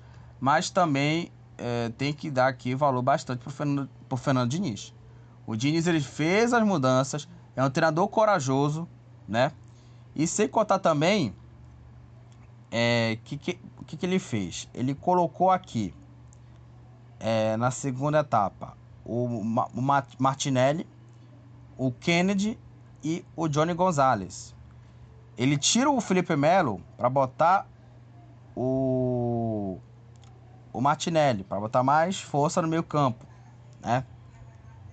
É, aí é, tira o Ken Bon John Kennedy. É, tem outras mudanças aqui também. É, também saiu o Alexander também aqui no, no, no, time. Ou seja, ele colocou aqui quatro jogadores de meio e tirou aí. É, e tirou aqui também, por exemplo, três jogadores aqui, dois zagueiros e um meio campista. Tirou o Felipe Melo, botou o Martinelli, botou mais um no meio campo. Tirou o Guga, botou o Johnny Gonzalez. Aí, o que ele faz? você tira o. Acho que foi, foi o Keno que saiu, se não me engano. Saiu o Keno, entrou o Marlon. Eu falei que tirou o Keno, entrou o Johnny Gonzalez, não. Não foi isso. É, e aí, é, você tira aí o Keno botando o Marlon, aí o André volta pro meio campo. Ele era zagueiro, depois voltou pro meio campo. Ou seja, o Diniz fez as mudanças ali muito importantes né? Tanto na, na, no recuo do André, quanto na retomada do André na posição. Ou seja, o Diniz foi muito bem nas mudanças. Então, assim, é, é, o, o Diniz também tem, tem os seus méritos na classificação do, do, Fluminense, apesar de não ter feito uma partida boa, mas pelo menos ele conseguiu neutralizar a equipe do Inter. E conseguiu a classificação virando o jogo Inter 1, Fluminense 2. O Internacional ele teve menos posse de bola. O Fluminense teve 65% de posse contra 35% do Inter e trocou 608 passes o Fluminense e 88% de precisão de passe à equipe do, do Fluminense. Então foi uma, uma classificação assim histórica, apesar de não ter feito uma partida é, interessante, mas né, pelas mudanças do Diniz e pela coragem, o Fluminense conseguiu essa classificação. E tem um detalhe também, né? que o Internacional tremeu, poderia ter conseguido a classificação, poderia ter feito até o segundo gol, o terceiro, mas o Valência não deixou perder o gol. Dois gols assim impressionantes e paga caro por essa eliminação Fluminense. Classificado vai para a final e vai enfrentar o Boca. Vai enfrentar o Boca Juniors na final e olha, enfrentou o Palmeiras, né? Tomou 1 a 0 o Palmeiras, empatou o jogo e o jogo foi para os pênaltis. E nas cobranças de pênalti, o goleiro Romero, Sérgio Romero, goleiro de Copa do Mundo, jogou no Manchester United, né? Jogou no futebol inglês. Conseguiu aí levar o Boca à final da Copa Libertadores da América. Né? Empatou em 1 a 1 e ganhou nos pênaltis 4 a 2. É para a equipe do Boca nos pênaltis após o empate em 1 a 1. Boca é finalista da Libertadores, uma classificação é, importantíssima da equipe do Boca contra a equipe do Palmeiras. O Palmeiras não jogou bem. Aliás, olha, há muito tempo há muito tempo o Palmeiras não vem jogando bem. Desde os 4 a 0 contra a equipe perdão, é, contra a equipe do, do time do Deportivo Pereira. É, depois disso, o Palmeiras não jogou bem, jogou bem mais. Ganhou jogos por 1 a 0 no sufoco, jogando mal, né? E o Palmeiras aí é, é paga pelas atuações ruins do time do Palmeiras que já vem há algum tempo sem jogar bem. Foi o terceiro gol que o Palmeiras é, marcou é, durante aí é, oito jogos. Foram oito jogos e só três gols marcados. O gol do Piqueires, que para mim foi uma falha até do goleiro é, do goleiro da equipe do, do Boca, né? O, o Romero. Né? É, e aí o Boca saiu na frente com o gol do Edson Cavani aos 22 minutos do primeiro tempo. O gol do Cavani aí, né? Que, é, que não, não, não vem começando bem com o Boca, mas muito decisivo, cara. Muito decisivo. Cavani fez 1x0 pro, pro Boca. O Palmeiras empatou. com o gol do. Perdão, com o gol do Piqueires. E o gol, né, contribuiu aí. O, teve uma contribuição do goleiro. Romero 1 a 1 E aí nos pênaltis. É, o Boca venceu por 4 a 2 Nas duas primeiras cobranças. é, um para cada lado.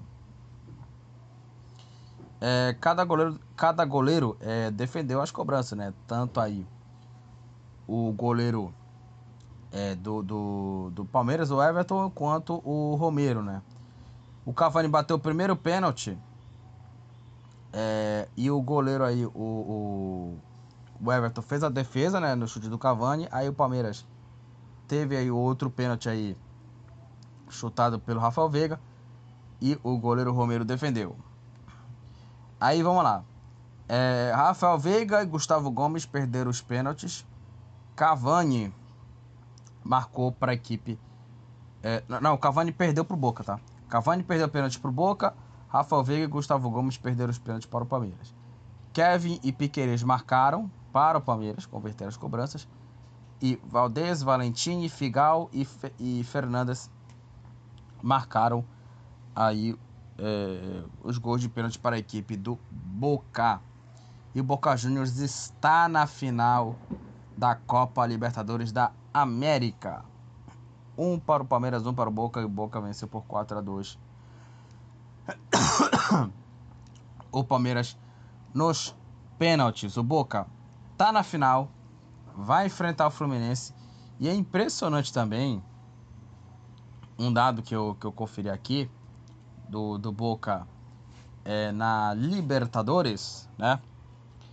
É que o Boca ele empatou os seis jogos do mata-mata da Libertadores, né? Vamos recapitular aqui.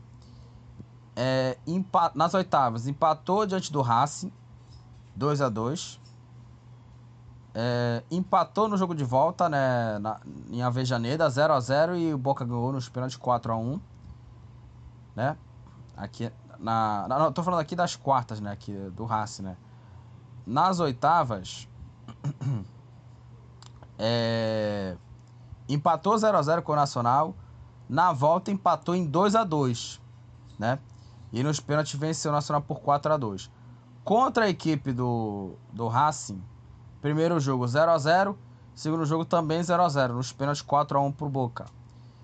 E no jogo na semifinal empatou 0 a 0 contra o Palmeiras, na volta 1 a 1, 4 a 2 pro Boca nos pênaltis. Todos esses jogos aí, esses seis jogos do mata-mata das, oit das oitavas até as semifinais, né? Todos delas, todas as partidas tiveram empates, né? né? Só para recapitular aqui, 0 a 0 oitavas contra o Nacional, primeiro jogo, segundo jogo 2 a 2 4 a 2 nos pênaltis pro Boca, nas oitavas. Quartas, 0 a 0 primeiro jogo contra o Racing, na volta outro 0 a 0 em Avejaneda, 4 a 1 nos pênaltis pro Boca e contra o Palmeiras, primeiro jogo 0 a 0 na Argentina, e em São Paulo, 1 a 1 4 a 2 pro Boca nos pênaltis. E o adversário do Boca é o Fluminense, né? E tem um detalhe importante que o Palmeiras nunca eliminou o Boca em mata-mata de Libertadores. Eles se enfrentaram quatro vezes, né? Em mata-mata. Final em 2000, pênaltis, Boca campeão. Semifinal em 2001, deu Boca nos pênaltis, né? E o Boca é, se classificou. Semifinal em 2018, passou Boca, primeiro jogo 2 a 0 né? Pro Boca na Argentina. Aliás, o, o Palmeiras recuou absurdamente. E na volta foi um 2 a 2 E 2023, semifinais, né? A mesma coisa, primeiro jogo 0 a 0 na Argentina e na volta no Allianz Parque 1 a 1, 4 a 2, 4 a 2 nos pênaltis, né? É, nunca eliminou o Boca. Foram quatro jogos e nas quatro, quatro eliminações. Coisa impressionante, né? Uma coisa impressionante. É, bom, queria falar aqui do Everton aqui. O Everton enfrentou nove disputas de pênalti pelo Palmeiras com 10 defesas e 52 cobranças. Só contra o Atlético Mineiro e contra o Corinthians, né? Que ele defendeu as cobranças, né? Há muito tempo que o, que o Everton não tinha pegado pênalti também, né? Impressionante. É, eu queria falar aqui é, do, do Rocher, né, cara? O Rocher é, é impressionante o que esse goleiro aí é, foi decisivo, né? Porque além dele ter falhado no gol do empate, ele fez mais 4, 5 defesas importantes, incluindo o chute de bicicleta do Rony, em que o goleiro Romero fez uma defesaça. O Romero fez uma defesaça no chute de bicicleta do Rony. Jogou muita bola o, o, Rony aí, né? Essa bicicleta dele aí, né? E o Rony, apesar de estar numa fase bem ruim, mas ele pelo menos ele ajuda, contribui o Rony, né? E ainda tem uma, uma impulsão também para escorar de cabeça absurda, né? Uma coisa inacreditável. E aí ele teve sete defesas, duas delas difíceis, né? Ou seja, o, o Romero foi o nome da, da classificação, né? Do, do Boca. O Boca que conseguiu aí empatar, né? Todos os jogos. Só para falar aqui, o Romero, olha os números do Romero em pênalti pelo Boca. É, foram 23 pênaltis defendidos, 12 defesas de pênalti. Metade das defesas do Romero foram defesas de pênalti. Como falei, o Romero, goleiro, goleiro de Copa do Mundo, naquele duelo entre Argentina e Holanda nas semifinais da Copa. Em 2014, no Brasil, ele defendeu pênalti. Ou seja, ele é um goleiro que pega muito bem os pênaltis, o Sérgio Romero goleiro já de futebol inglês também, né? Pega muito bem os pênaltis. E o Boca, que tem um detalhe importante aqui, ele é o primeiro finalista da história da Libertadores a chegar à final sem vencer nenhum jogo no mata-mata, tá? Como eu já citei aqui, né? Os seis jogos do mata-mata, todos eles foram empates, né? 0 a 0 com o Nacional, 2 a 2 com é, com o Nacional, né? 0x0 e 2x2, os dois jogos. Boca ganhou nos pênaltis. Os dois jogos contra o Racing 0x0. O Boca passou nos pênaltis. E também aqui com o Palmeiras. Primeiro jogo 0x0 na Argentina. 1x1 na volta, 4x2 pro Boca. E aí é o seguinte. Essa eliminação do Palmeiras, ela pra mim, pra mim tem aí digitais do Abel Ferreira. Porque o Palmeiras o Abel, Fe... o Abel Ferreira ele insistiu numa escalação é, com, com três zagueiros, né? Com Marco Rocha, Gustavo Gomes e Murilo na zaga. Ele insistiu com essa formação aí é, e não colocou o garoto Hendrick para jogar. Inclusive, quando ele entrou, o Hendrick e o Luiz Guilherme, o Kevin, o time melhorou time do, do, do, do Palmeiras aí, ele é, melhorou, a partida, melhorou na partida. Com esses moleques, com o Hendrick e com o Luiz Guilherme. O Arthur não vem jogando bem. O Rony também não tá jogando bem também no Palmeiras. O, o Rony, apesar de ter feito uma bicicleta ali, ter tido um, um jogo mais raçudo. Mas o Rony, ele é, também é outro que não vem jogando bem. Só que o Arthur vem, partida, vem fazendo partidas muito ruins na equipe do, do Palmeiras. Por que não botou o moleque para jogar? O Hendrick, né? Por que não botou o Hendrick para jogar? E aí o Hendrick fez aí uma, uma partida aí é, é, que entrou, o Hendrick entrou e jogou bem o Hendrick contra o Boca. Por que não começou logo como titular? Né? Inclusive no jogo de ida, lá na, na Argentina, em La Boboneira, que poderia ter entrado com o Hendrick. E aí só põe os moleques na hora do aperto. Né? Só põe os moleques na hora do aperto. Era pra ser titular esses caras também. Apesar de muita gente aí, muitos analistas é, questionando a questão das contratações, dos do substitutos do, é, do Danilo e dos Capos, dois foram pro futebol inglês. Eu acho até pertinente também. O Palmeiras poderia ter é, ido ao mercado e, e, ter tido mais reforços aí. Pelo menos para substituir esses dois jogadores. Eu acho que o Palmeiras não, não, não, não era para ter feito loucura, por exemplo, como já fez antes. Contratou Lucas Lima, contratou Borja, contratou Ramires. Todos esses reforços não deram certo. O Borja, mais ou menos, porque o Borja até foi artilheiro de Libertadores pelo Palmeiras.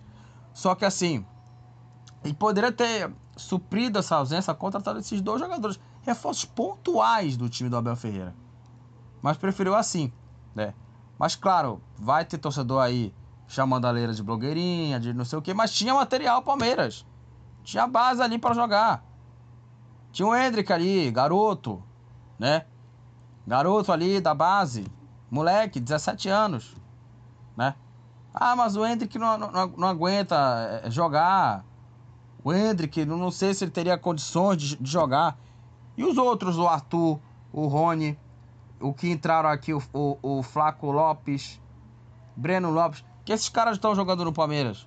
Só falam do Hendrick, não falam dos outros. Do Breno Lopes, do, do Flaco, do, até do Arthur também, que não tá jogando nada. Quando fala do Hendrick, meu Deus do céu, é fácil falar do Hendrick. Mas quando é os outros, né, não estão jogando nada. Não estão jogando nada, né?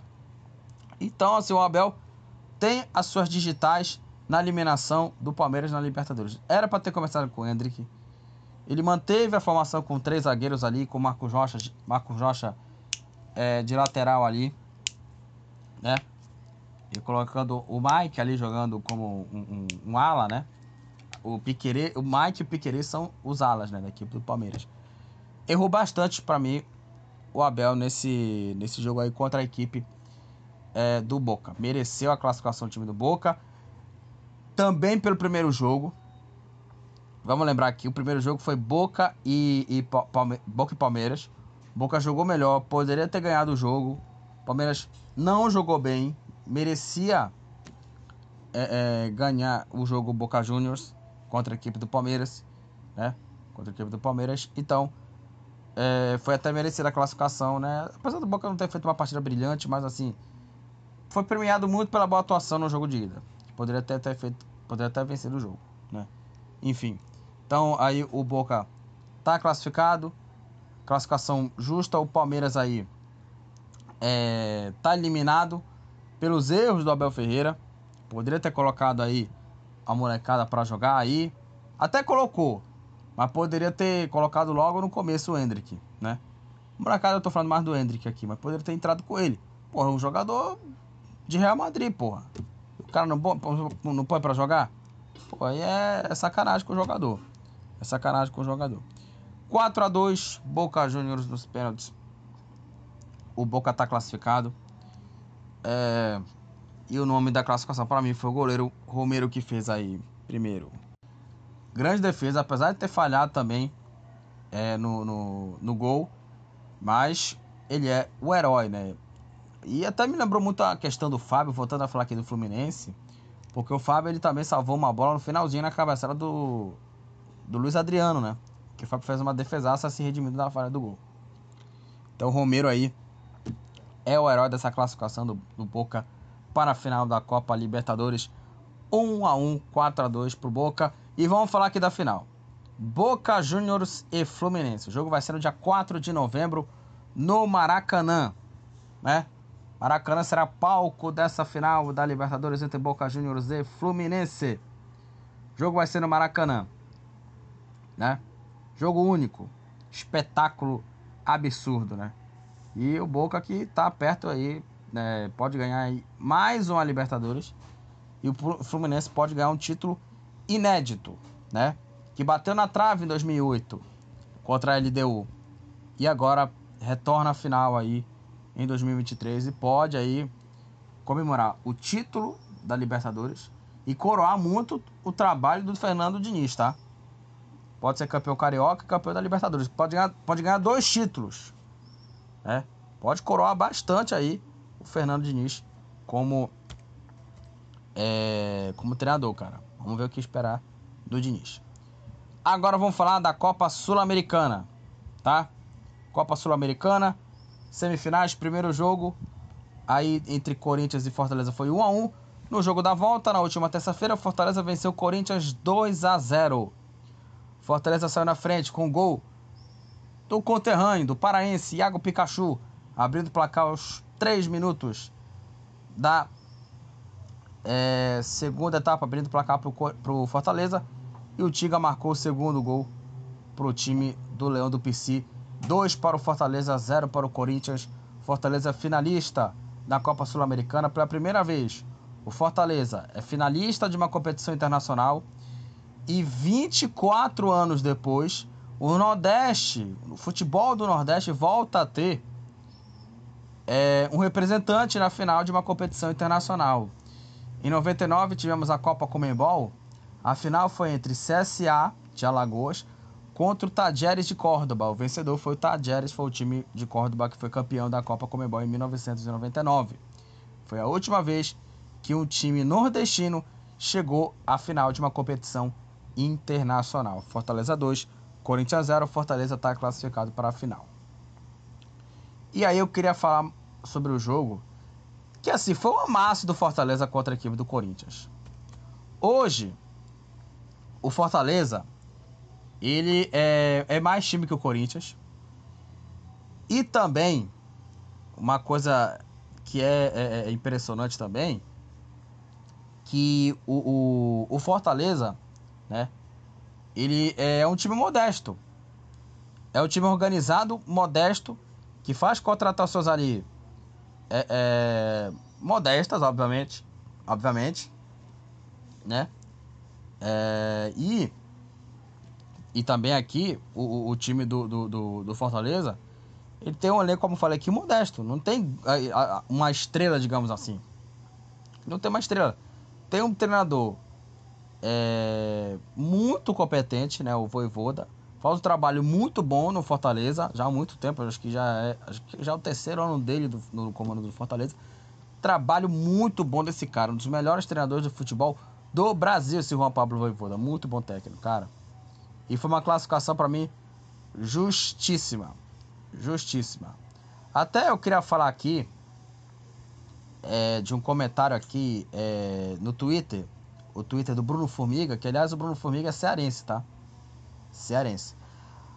É, falando, falando aqui do Fortaleza. A final da Sul-Americana é a coroação inédita do trabalho de reconstrução e afirmação de um clube. Essa decisão histórica começou a nascer em Juiz de Fora, no final de 2017, quando o Fortaleza subiu da Série C para a Série B. Ali o Fortaleza era refundado. O que esse time passou de inferno na Série C é algo para ser virar, sei lá, filme, porque o Fortaleza ele caiu em 2009 para a Série C e passou incríveis sete anos tendo chances de acesso jogando em casa. Teve chance de acesso contra o Macaé, contra o Oeste, contra o Juventude, contra o Sampaio Correia, contra o Brasil de Pelotas.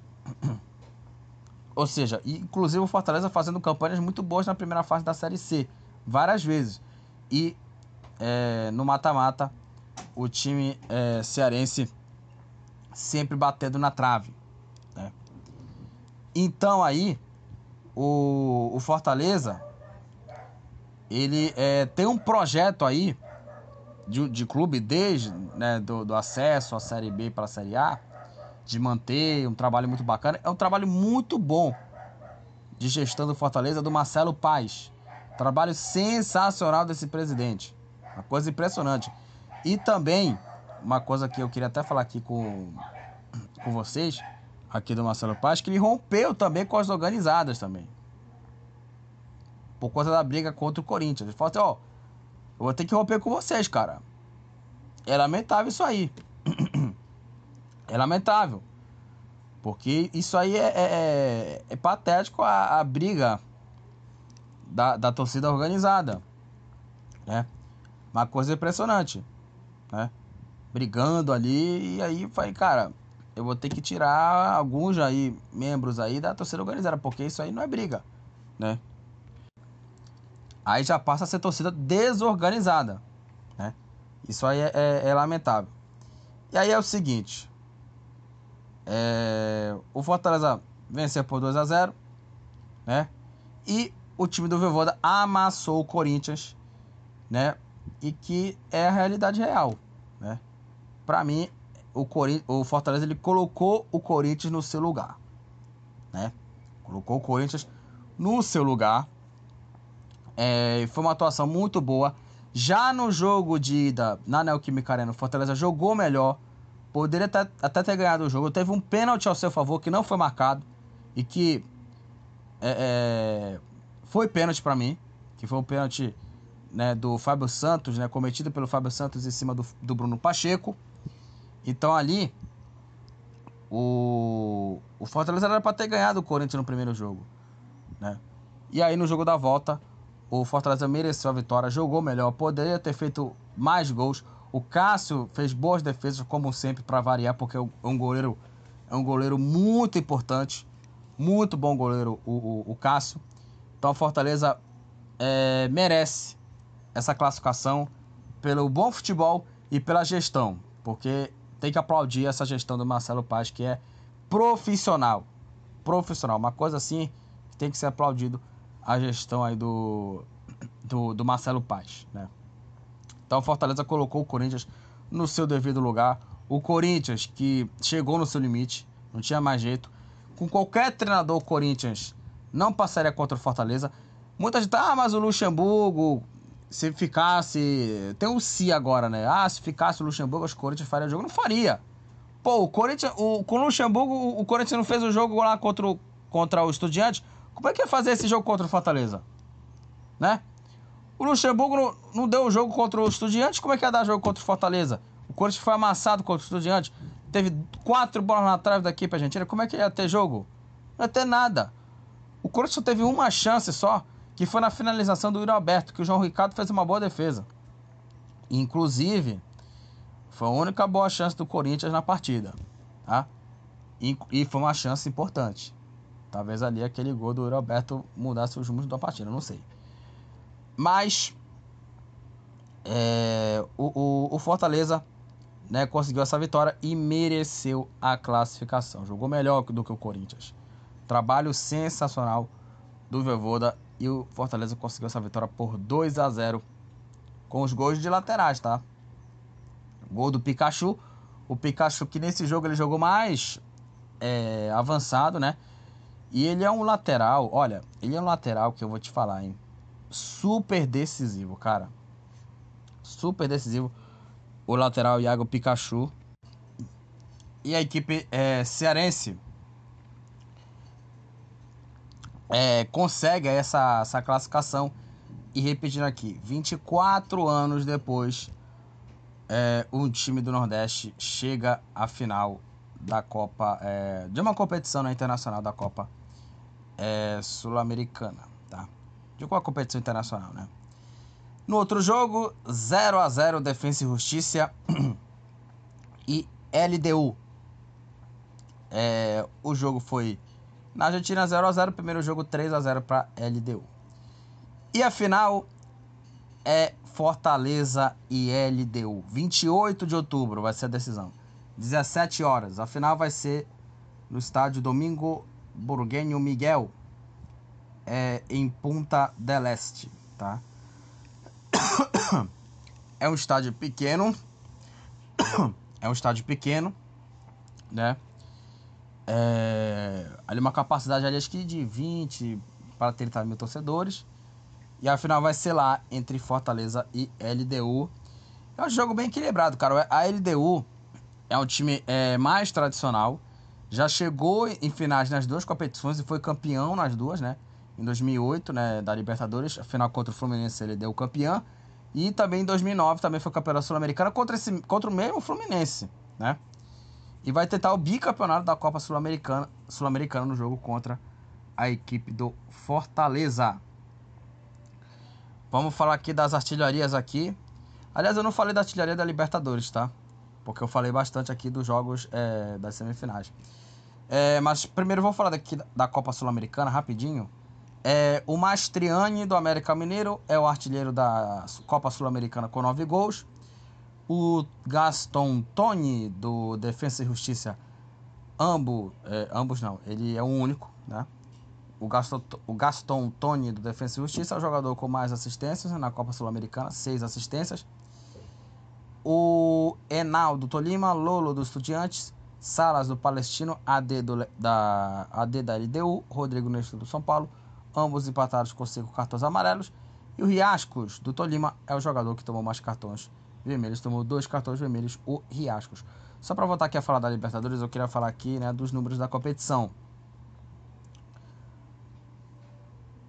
É, o artilheiro é o Cano, 12 gols. Para mim, ele é candidatíssimo ao Rei da América. Uma temporada absurda do Cano. O Alan Patrick do Internacional, jogador com mais assistências aí na, na Libertadores, cinco assistências para o Alan Patrick. Inclusive ele contribuiu bastante, né? O Alan Patrick é, no, Internacional fez uma tá fazendo uma temporada bem bacana. O Vidalba do Argentino Júnior, do Argentino Júnior é, o, é o jogador que tomou mais cartões amarelos, seis cartões amarelos. E o Valdez do Boca e o Montiel do Argentino Júnior ambos empatados com dois cartões vermelhos na Libertadores. Agora, minha gente, vamos falar sobre ela. A competição mais sensacional do planeta, Champions League. Vamos falar dos jogos aqui da segunda rodada da Champions. Tivemos aí oito jogos na terça, oito jogos na quarta. Vamos falar sobre a, a virada gigantesca do Braga para cima do, do União Berlim. O Braga venceu por 3 a 2 o União Berlim. O Berlim abriu 2 a 0 com dois gols do Becker. Aí o Braga descontou com o Niakate, né, marcando o primeiro gol. O Bruma, marcando um bonito gol, um golaço, é, empatou o jogo. E o André Castro, finalizando de fora da área, fez o terceiro gol e fechou o placar União Berlim 2, Braga 3. Aliás, União Berlim, é, na Champions League, né? Nas duas primeiras rodadas tomou gols no fim, no, nos minutos finais, cara. Tomou o gol no minuto final contra o Real Madrid. E esse agora no minuto, no minuto final contra o Braga. Esse foi mais doído, né? Porque o, o time alemão abriu 2 a 0 e levou a virada. Uma derrota bastante é, doída. É, com esse resultado, o Braga é o terceiro colocado com três pontos, o União Berlim é o último colocado com a pontuação zerada. O time da Real Sociedade venceu Salzburg por 2 a 0. O Oyarzabal fez 1 a 0 para a Real Sociedade e o Braz Mendes marcou o segundo gol da equipe basca. É, 0 para o Salzburg e 2 para a Real Sociedade. Com essa vitória, a Real Sociedade lidera o grupo D com 4 pontos. O Salzburg é o terceiro colocado com 3 pontos. A Inter, de, a Inter de Milão venceu o Benfica por 1 a 0. O gol da vitória foi do Marcos Churran aos 16 minutos é, da, da, da, da, segunda etapa. 1 um para a Inter, 0 para o Benfica. Com essa vitória, a Inter é a vice-líder do grupo D com 4 pontos e o Benfica é o último colocado com a pontuação zerada. O PSV empatou em 2 a 2 contra a equipe do Sevilha. Todo, todos os gols foram na etapa final. O Gudelli fez 1 a 0 para o Sevilha. O Luke de Jong empatou para o PSV. É, aos 40 da segunda etapa, um minuto depois, o marroquino, o marroquino Enesiri fez 2 a 1 e o Teze nos acréscimos conseguiu arrancar um empate 2 a 2 PSV Sevilha. Com esse resultado, Sevilha com dois pontos está na terceira posição E o PSV é o último colocado com apenas um pontinho. O Bayern de Munique venceu de virada o Copenhague por 2 a 1 O Copenhague fez 1 a 0 com o gol do Lerager aos 9 minutos do, da segunda etapa, 9 minutos do segundo tempo. O Musiala empatou para o Bayern de Munique e o Tel, Mats Tel, virou o jogo para o time bávaro Copenhague 1, Bayern de Munique 2. Com essa vitória, o Bayern de Munique lidera o grupo A com 6 pontos. O Copenhague é o terceiro colocado com apenas um pontinho. É, o United perdeu de 3 a 2 para o Galatasaray, incluindo uma expulsão aí né, do, de um brasileiro. O Roylund fez 1 a 0 para o Manchester United. O Zaha empatou para o Galatasaray. O Roylund de novo fez 2 a 1 e aí o Actor Kuglu, Actor Kuglu, acho que é o nome dele, é turco, pelo amor de Deus e o argentino Icardi, esse nome fácil, né? É, viraram o jogo para a equipe do time, para a equipe turca. Manchester United 2, Galatasaray 3. Com essa vitória, o Galatasaray com 4 pontos é o vice-líder. E o Manchester United é o último colocado com a pontuação zerada. O trabalho do Ten Hag, ele é, nesse momento, bem abaixo. Bem abaixo do trabalho do Ten Hag. É, o Real Madrid venceu o Napoli por 3 a 2 Aliás, que jogaço, tá? Entre Real Madrid e, e Napoli. Napoli e Real Madrid. É, o Napoli fez 1 a 0 com o gol do Ostigar aos 18 minutos do é, primeiro tempo. No rebote aí da bola na trave, o Ostigar escorou de cabeça e fez 1 a 0 para o time napolitano. E para mim o, o, gol teve uma falha do Kepa. Só que depois do, da falha, né, o, o Kepa ele fez duas boas defesas. Então o Kepa assim, ele teve uma boa atuação, né, depois do, da falha. Falhou no gol, mas teve boas defesas. O Vini Júnior voltando de lesão, né? É, conseguiu empatar o jogo. O gol saindo no erro da na saída de bola do, do time italiano. O Vinícius Júnior finalizou e fez o gol do empate. O Bellingham marcou um golaço para a equipe do Real Madrid, acho. Que temporada desse jovem Bellingham. Cara, esse cara joga pra cacete, hein? Né? E o gol saiu fazendo fila para cima da marcação, batendo cruzado e virando o jogo para a equipe merengue. Aí de pênalti o Zielinski é, empatou o jogo para o time napolitano e o Real Madrid fez o terceiro gol. Um golaço do Valverde, uma porrada, um chute forte, seco de fora da área. A bola bateu na trave e no goleiro entrou. Dois para o Napoli, três para a equipe merengue, três para a equipe do Real Madrid. Com essa vitória, o Real Madrid lidera o grupo C com seis pontos. O Napoli é o segundo colocado com três. E vamos falar da derrota do Arsenal, né? O Lance venceu de virada o Arsenal por 2 a 1. O Arsenal fez 1 a 0 com o gol do Gabriel Jesus aos 13 minutos da primeira etapa. Aí no, ainda no primeiro tempo, Thomason empatou para o Lance. E o Arri virou o jogo. Lance 2, Arsenal 1. Com essa vitória, com essa vitória o Lance com 4 pontos é o líder do grupo B, assumiu a liderança. E o Arsenal cai para a segunda posição com 3 pontos. Vamos falar dos jogos de quarta-feira.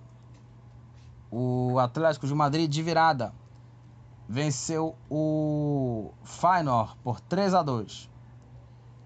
O Feyenoord fez 1 a 0 com o gol contra do Hermoso. O Ranco fez 2 a 0 para o time holandês, o time do Feyenoord abriu 2 a 0, né? E aí o Morata é, não, perdão, gente. O, o Feyenoord abriu o placar com o gol do Hermoso. O Atlético de Madrid empatou o jogo com o Morata. Aí o Ranco fez né, 2 a 1 para o time holandês. O Griezmann no final do primeiro tempo empatou o jogo e o Morata virou o jogo para a equipe do Atlético de Madrid, né, garantida a vitória 3 a 2. Hermoso abriu o placar, Morata empatou, Ranco virou, Ranco é, recolocou o time holandês na frente. O Griezmann empatou de novo e Morata virou a partida. Com essa vitória, o Atlético de Madrid lidera o grupo E com 4 pontos e o Feyenoord com 3 pontos é o terceiro colocado. É, o Shakhtar Donetsk venceu o Antwerp por 3 a 2.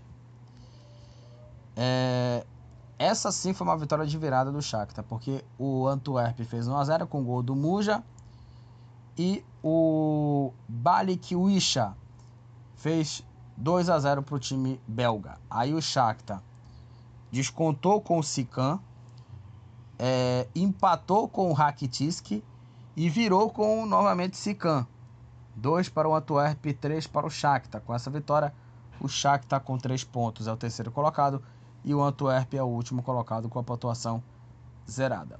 O Estrela Vermelha e o Young Boys ficaram no empate em 2 a 2. O Indiae fez 1 a 0 para o Estrela Vermelha aos 34 minutos do primeiro tempo. Aí no começo da segunda etapa, o Young Boys empatou com o gol do Ugrinit. O Item de pênalti fez 2 a 1 para o time suíço. E o Bucari é, empatou para o Estrela Vermelha, para o time da Sérvia. 2 a 2 Estrela Vermelha e Young Boys. As duas equipes estão empatadas com um ponto, dividindo aí a última posição. Young Boys é o terceiro, o quarto é o Estrela Vermelha. Borussia e Milan ficaram no 0 a 0 Jogo no Signal Iduna Park. O Milan com dois pontos é o terceiro colocado. E o Borussia Dortmund com um pontinho é o último colocado no grupo F. E ó, vamos falar do jogo da rodada. O Newcastle meteu 4 a 1 no Paris Saint-Germain. O Newcastle saiu na frente com o gol do Almiron, Paraguai Almiron. Gol saiu numa falha do Marquinhos. Né, aproveitando aí o rebote né, do goleiro Donnarumma, o Almiron fez 1 a 0 para o time do Newcastle. O Dan Burn marcou o segundo gol do time é, do Newcastle, né, na cabeçada do Dan Burn fez 2 a 0 para a equipe do Newcastle.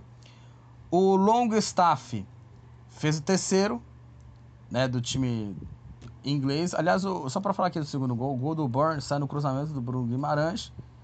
Cabeçada do Burn, o goleiro Donnarumma tirou já de dentro do gol, né? Segundo gol do Newcastle. Aí o Longstaff fez o terceiro. De cabeça, o Lucas Hernandes descontou para o PSG.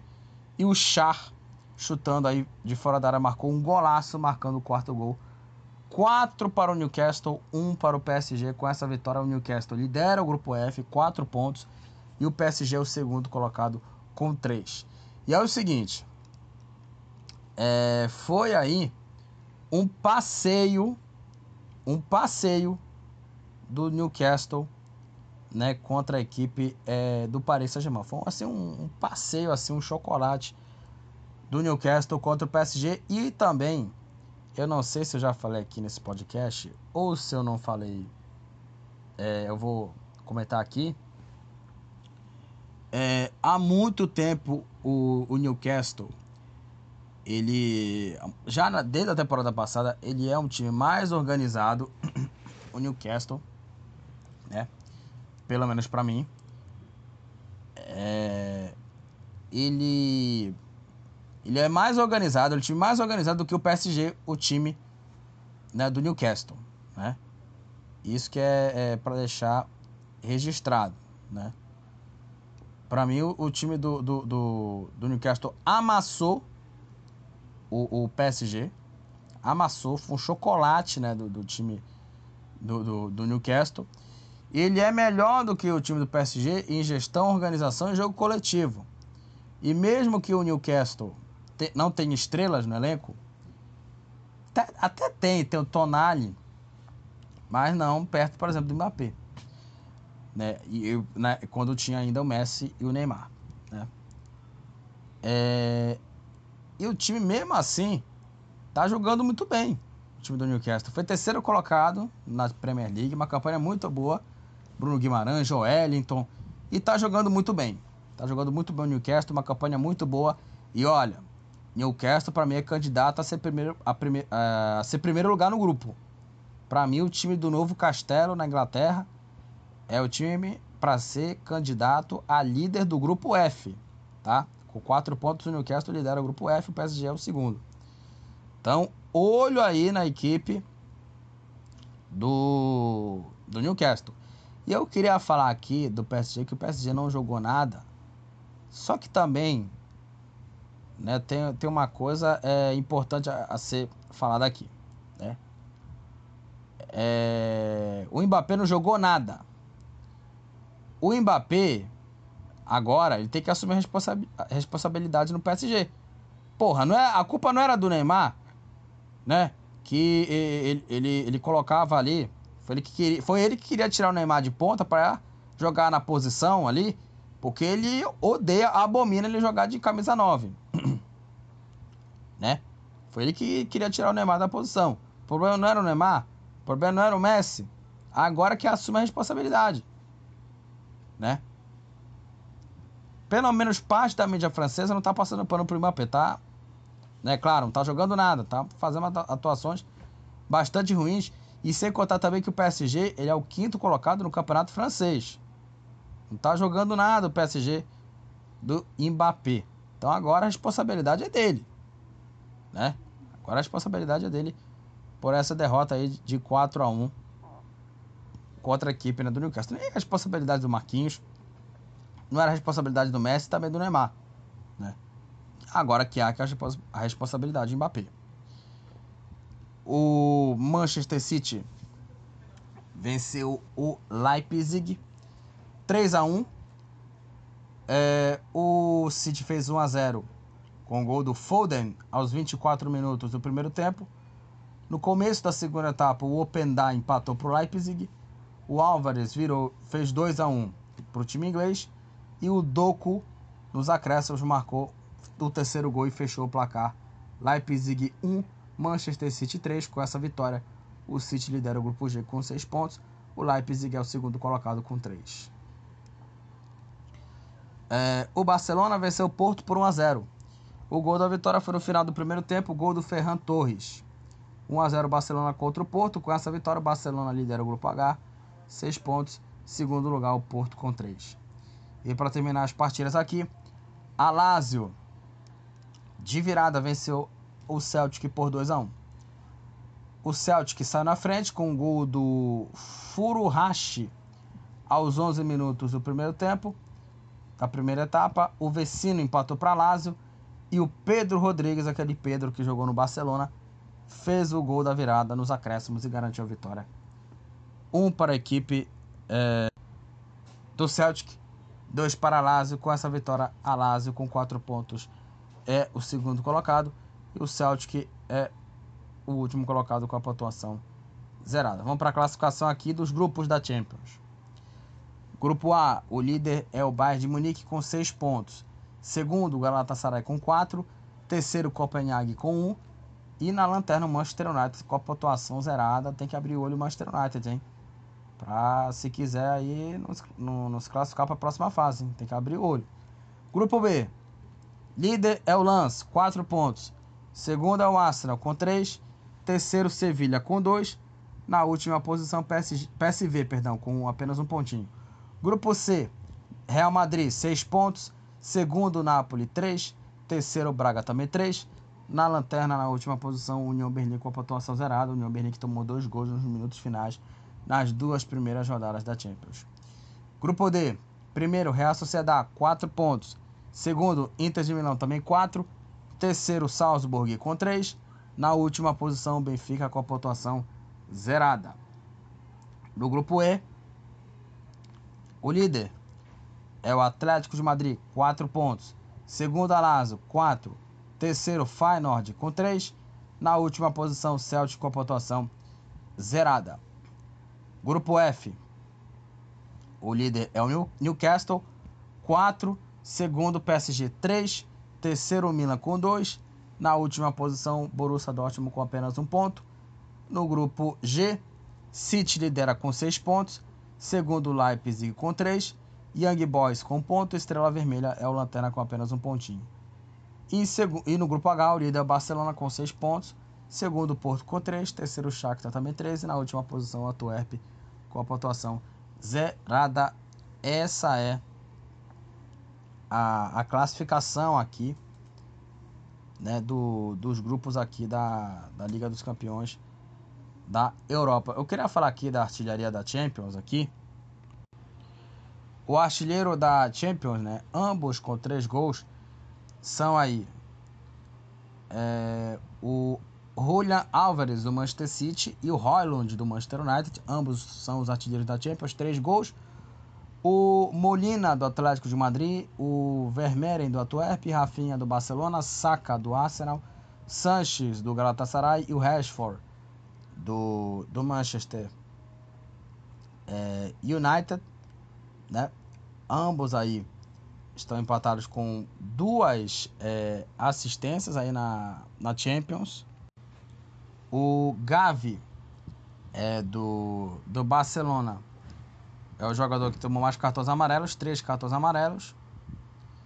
E o Gavi, né, também do Barcelona aqui, Casemiro do Manchester United, Lagerbielke do Celtic Elert do Copenhague, Home também do Celtic e o Antônio Silva do Benfica, ambos estão empatados com um cartão vermelho na Liga dos Campeões da Europa. Eu queria dar aqui um espaço aqui é, rapidinho aqui para falar aqui da, da Série B do campeonato, que nós tivemos rodada, né? Rodada de número 31.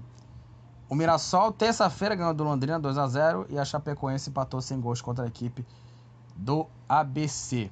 Tá? Jogos aí da Série B, eu vou falar sobre o restante da rodada no episódio já de segunda-feira, tá? Vou falar sobre esses jogos aqui já no episódio de segunda. É, bom, Agora vamos falar aqui da Europa League. Aliás, eu queria falar da Europa League aqui, é, porque, claro, né, é, há muito tempo, né, eu só falava só de Champions, eu quero tá, falar aqui também da Europa League também, né, jogos da Europa League, os jogos é, da segunda rodada. O Baka Topola empatou em 2 a 2 contra a equipe do Olympiacos. O Olympiacos abriu 2 a 0 com gol do Mazuras e do Podens. E o Dakovac e o Pantovic empataram o jogo para a equipe do Topola, 2 a 2 é, Baca Topola e Olympiacos. Com esse resultado, as duas equipes estão empatadas com um ponto no grupo A. O Limassol ganhou do Rangers 2 a 1. O Massundá fez 1 a 0 para o Limassol.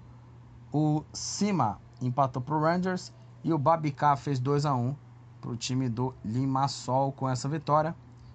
O Limassol com 3 pontos é o segundo colocado e também com 3 pontos o Rangers é o terceiro.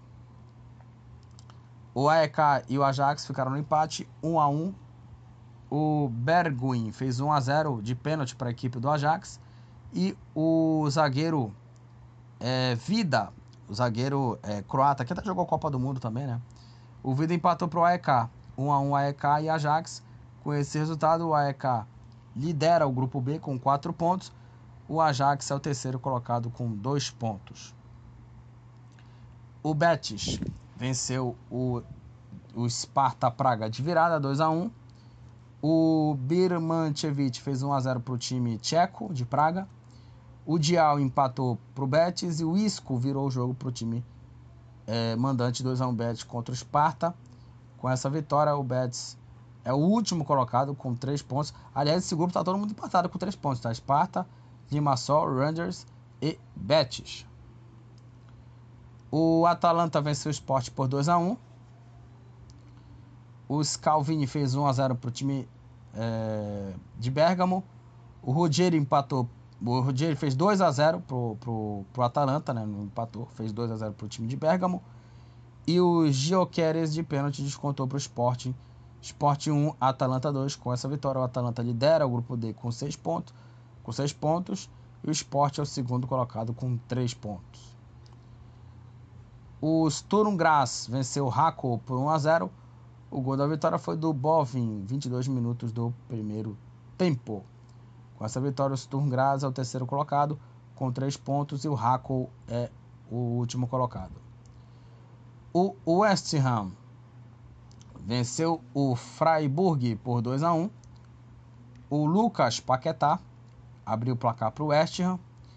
O Salah empatou para o Freiburg e o Alguerd virou o jogo, fez 2 a 1. O Alguerd é, colocou o West Ham na frente e fez o gol da fez o gol que garante a vitória. Freiburg 1, West Ham 2. Com essa vitória, o West Ham com 6 pontos lidera o grupo A e o Freiburg é o, é o segundo, é o segundo colocado com 3 pontos. É, o Olympique e o Brighton ficaram no empate 2 a 2 é, O Olympique abriu 2 a 0 com o gol do Imbemba aos 18 e um minuto depois o Veretu marcou o segundo. É, o Pascal Gross e o João Pedro, de pênalti brasileiro João Pedro, empataram o jogo. Olympique 2, Brighton também 2 do Olympique é o vice-líder do grupo B com dois pontos e o Brighton é o último colocado com apenas um pontinho. Vamos falar de uma goleada aqui. O Slavia Praga goleou o Sheriff 6 a 0. É, o Chitil é, duas vezes. O Gibu, o, Garan, o Garanangá contra. O Shirans e o Dudera marcaram os gols da goleada. 6 para o Slavia Praga 0 para o Sheriff. Com essa vitória, o Slavia Praga lidera o grupo G com 6 pontos e o Sheriff é o lanterna com a pontuação zerada. O Karabag venceu o Hacker por 1 a 0. O gol da vitória foi do Olávio para a equipe do Karabag. Com essa vitória, o Karabag com 6 pontos é o segundo colocado do grupo H. O Hacking é o lanterna com a pontuação zerada. A Roma goleou o Servette 4 a 0. A Roma fez 1 a 0 com o gol do Lukaku aos 20 minutos do primeiro tempo. Aí o Belotti no começo da segunda etapa fez 2 a 0, o Pellegrini marcou o terceiro gol e o Belotti fez o quarto, fechando a goleada. 4 para a Roma, 0 para a equipe do Servette. Com essa vitória, a Roma lidera, a Roma é, é, divide né, a liderança com, com Slavia, né, com 6 pontos, é o segundo colocado por ter menos saldo de gols. E o Servette é o terceiro colocado com a pontuação zerada. O Villarreal venceu o Rennes por 1 a 0. O gol da vitória foi do Sorlote aos 35 minutos do primeiro tempo. Com a vitória, o Villarreal com três pontinhos é o segundo colocado, o segundo colocado do grupo F. O Rennes com três pontos é o terceiro colocado. O Toulouse venceu o Lask por 1 a 0. O gol da vitória foi do Gabriel Suasso. O gol marcado aos 30 minutos da primeira etapa. Toulouse 1, Lask 0. O Toulouse com 4 pontos é o segundo colocado e o Lask é o lanterna. O Liverpool venceu o União por 2 a 0. O Gravenberg e o Diogo Jota marcaram os gols da vitória do Liverpool para cima do União. 2 a 0 para a equipe é, do Liverpool contra a equipe do União. Com essa vitória, o Liverpool lidera o grupo E com 6 pontos. O União é o terceiro colocado com um pontinho. O Maccabi Haifa empatou 0 a 0 contra o Panathinaikos. Lidera o Panathinaikos aí, o, o, grupo F com 4 pontos. Maccabi Haifa é o lanterna com apenas um pontinho. E para terminar aqui os jogos da Liga Europa, o Bayer Leverkusen venceu o Molde 2 a 1. O Frimpong fez 1 a 0 para o Bayer Leverkusen. O Tela fez 2 a 0 para o time alemão. E o Breivik descontou para o Molde. Molde 1, Bayer Leverkusen 2. Com essa vitória, o Bayer Leverkusen lidera o grupo H com 6 pontos e o Molde é o terceiro colocado com a pontuação zerada. Vamos para a classificação da Liga Europa. É, o líder é o West Ham com 6 pontos. Segundo, Freiburg com 3. Terceiro, Olympiacos com 1. E na última posição, o Bacatapola é o último colocado com apenas um ponto. No grupo B, o líder é o AEK com 4. Segundo, o Olympique com 2. Terceiro, o Ajax também com 2. E na lanterna, o Brighton com apenas um pontinho. No grupo C, tá todo mundo empatado. Primeiro o Sparta com 3. Segundo, o Limassol também 3. Aí o Rangers também com 3 pontos é o terceiro. E o Betis é o Lanterna é, também 3 pontos. Tá todo mundo empatado no grupo C com 3 pontinhos. É, no grupo D, O Atalanta é o líder com 6 pontos. Segundo o Sporting com 3. Terceiro, o Sturm Graz também 3. E o Hakow é o lanterna com, a, com nenhum ponto. No grupo E, o líder é o Liverpool com 6 pontos. Segundo, Toulouse com 4. Terceiro, União com apenas um ponto. E na última posição, o Lask com a pontuação zerada. No grupo F, o líder é o Panathinaikos com 4. Segundo, Villarreal 3. Terceiro, Ren também 3. E na lanterna, Maccabi Haifa com apenas um ponto. E aí no grupo G, o Slavia Praga lidera com 6 pontos. Segundo, a Roma também 6. Terceiro, o Servete com pontuação zerada. E também 0 ponto, o Sheriff com 0 ponto. E no grupo H, o líder é o Bayer Leverkusen com 6 pontos. Segundo, o Karabag 6. Terceiro, o Molde com a pontuação zerada. E também 0 ponto, o Hacking também com a pontuação zerada. O Kudos do Ajax é o artilheiro da Liga Europa com 5 gols. O Fortunis do Olympiacos é o jogador com mais assistências na Liga Europa, 4 assistências. O Kiki do Sheriff é o jogador que toma mais cartões amarelos, 4 cartões. E com o cartão vermelho tomaram vários jogadores aqui. O Ogbo do Slava Praga, o Rodinei, olha o Rodinei aqui, ó, Rodinei do, do Olympiacos, Paitzel do Racing Genk, ambos empatados com o cartão vermelho na Liga Europa. Então é isso, gente. Finalizamos aqui mais um episódio do podcast do futebol Papa Chibé, onde eu comentei aqui sobre os jogos da, das semifinais da Libertadores e da Copa Sul-Americana. Falei, falei aqui também dos jogos da Champions os jogos da Liga Europa e também um joguinho só da, da, da, Série B aqui, dei uma pincelada aqui falando aqui da Série B do Campeonato Brasileiro. Então é isso, gente. É, compartilhe os episódios com alguém que tem um interesse no tema futebol. É muito importante que você faça é, a sua é, contribuição, tá? Né?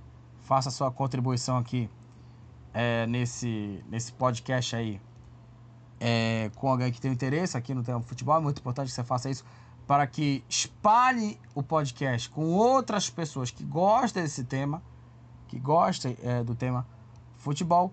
E até a próxima, galera. E tchau!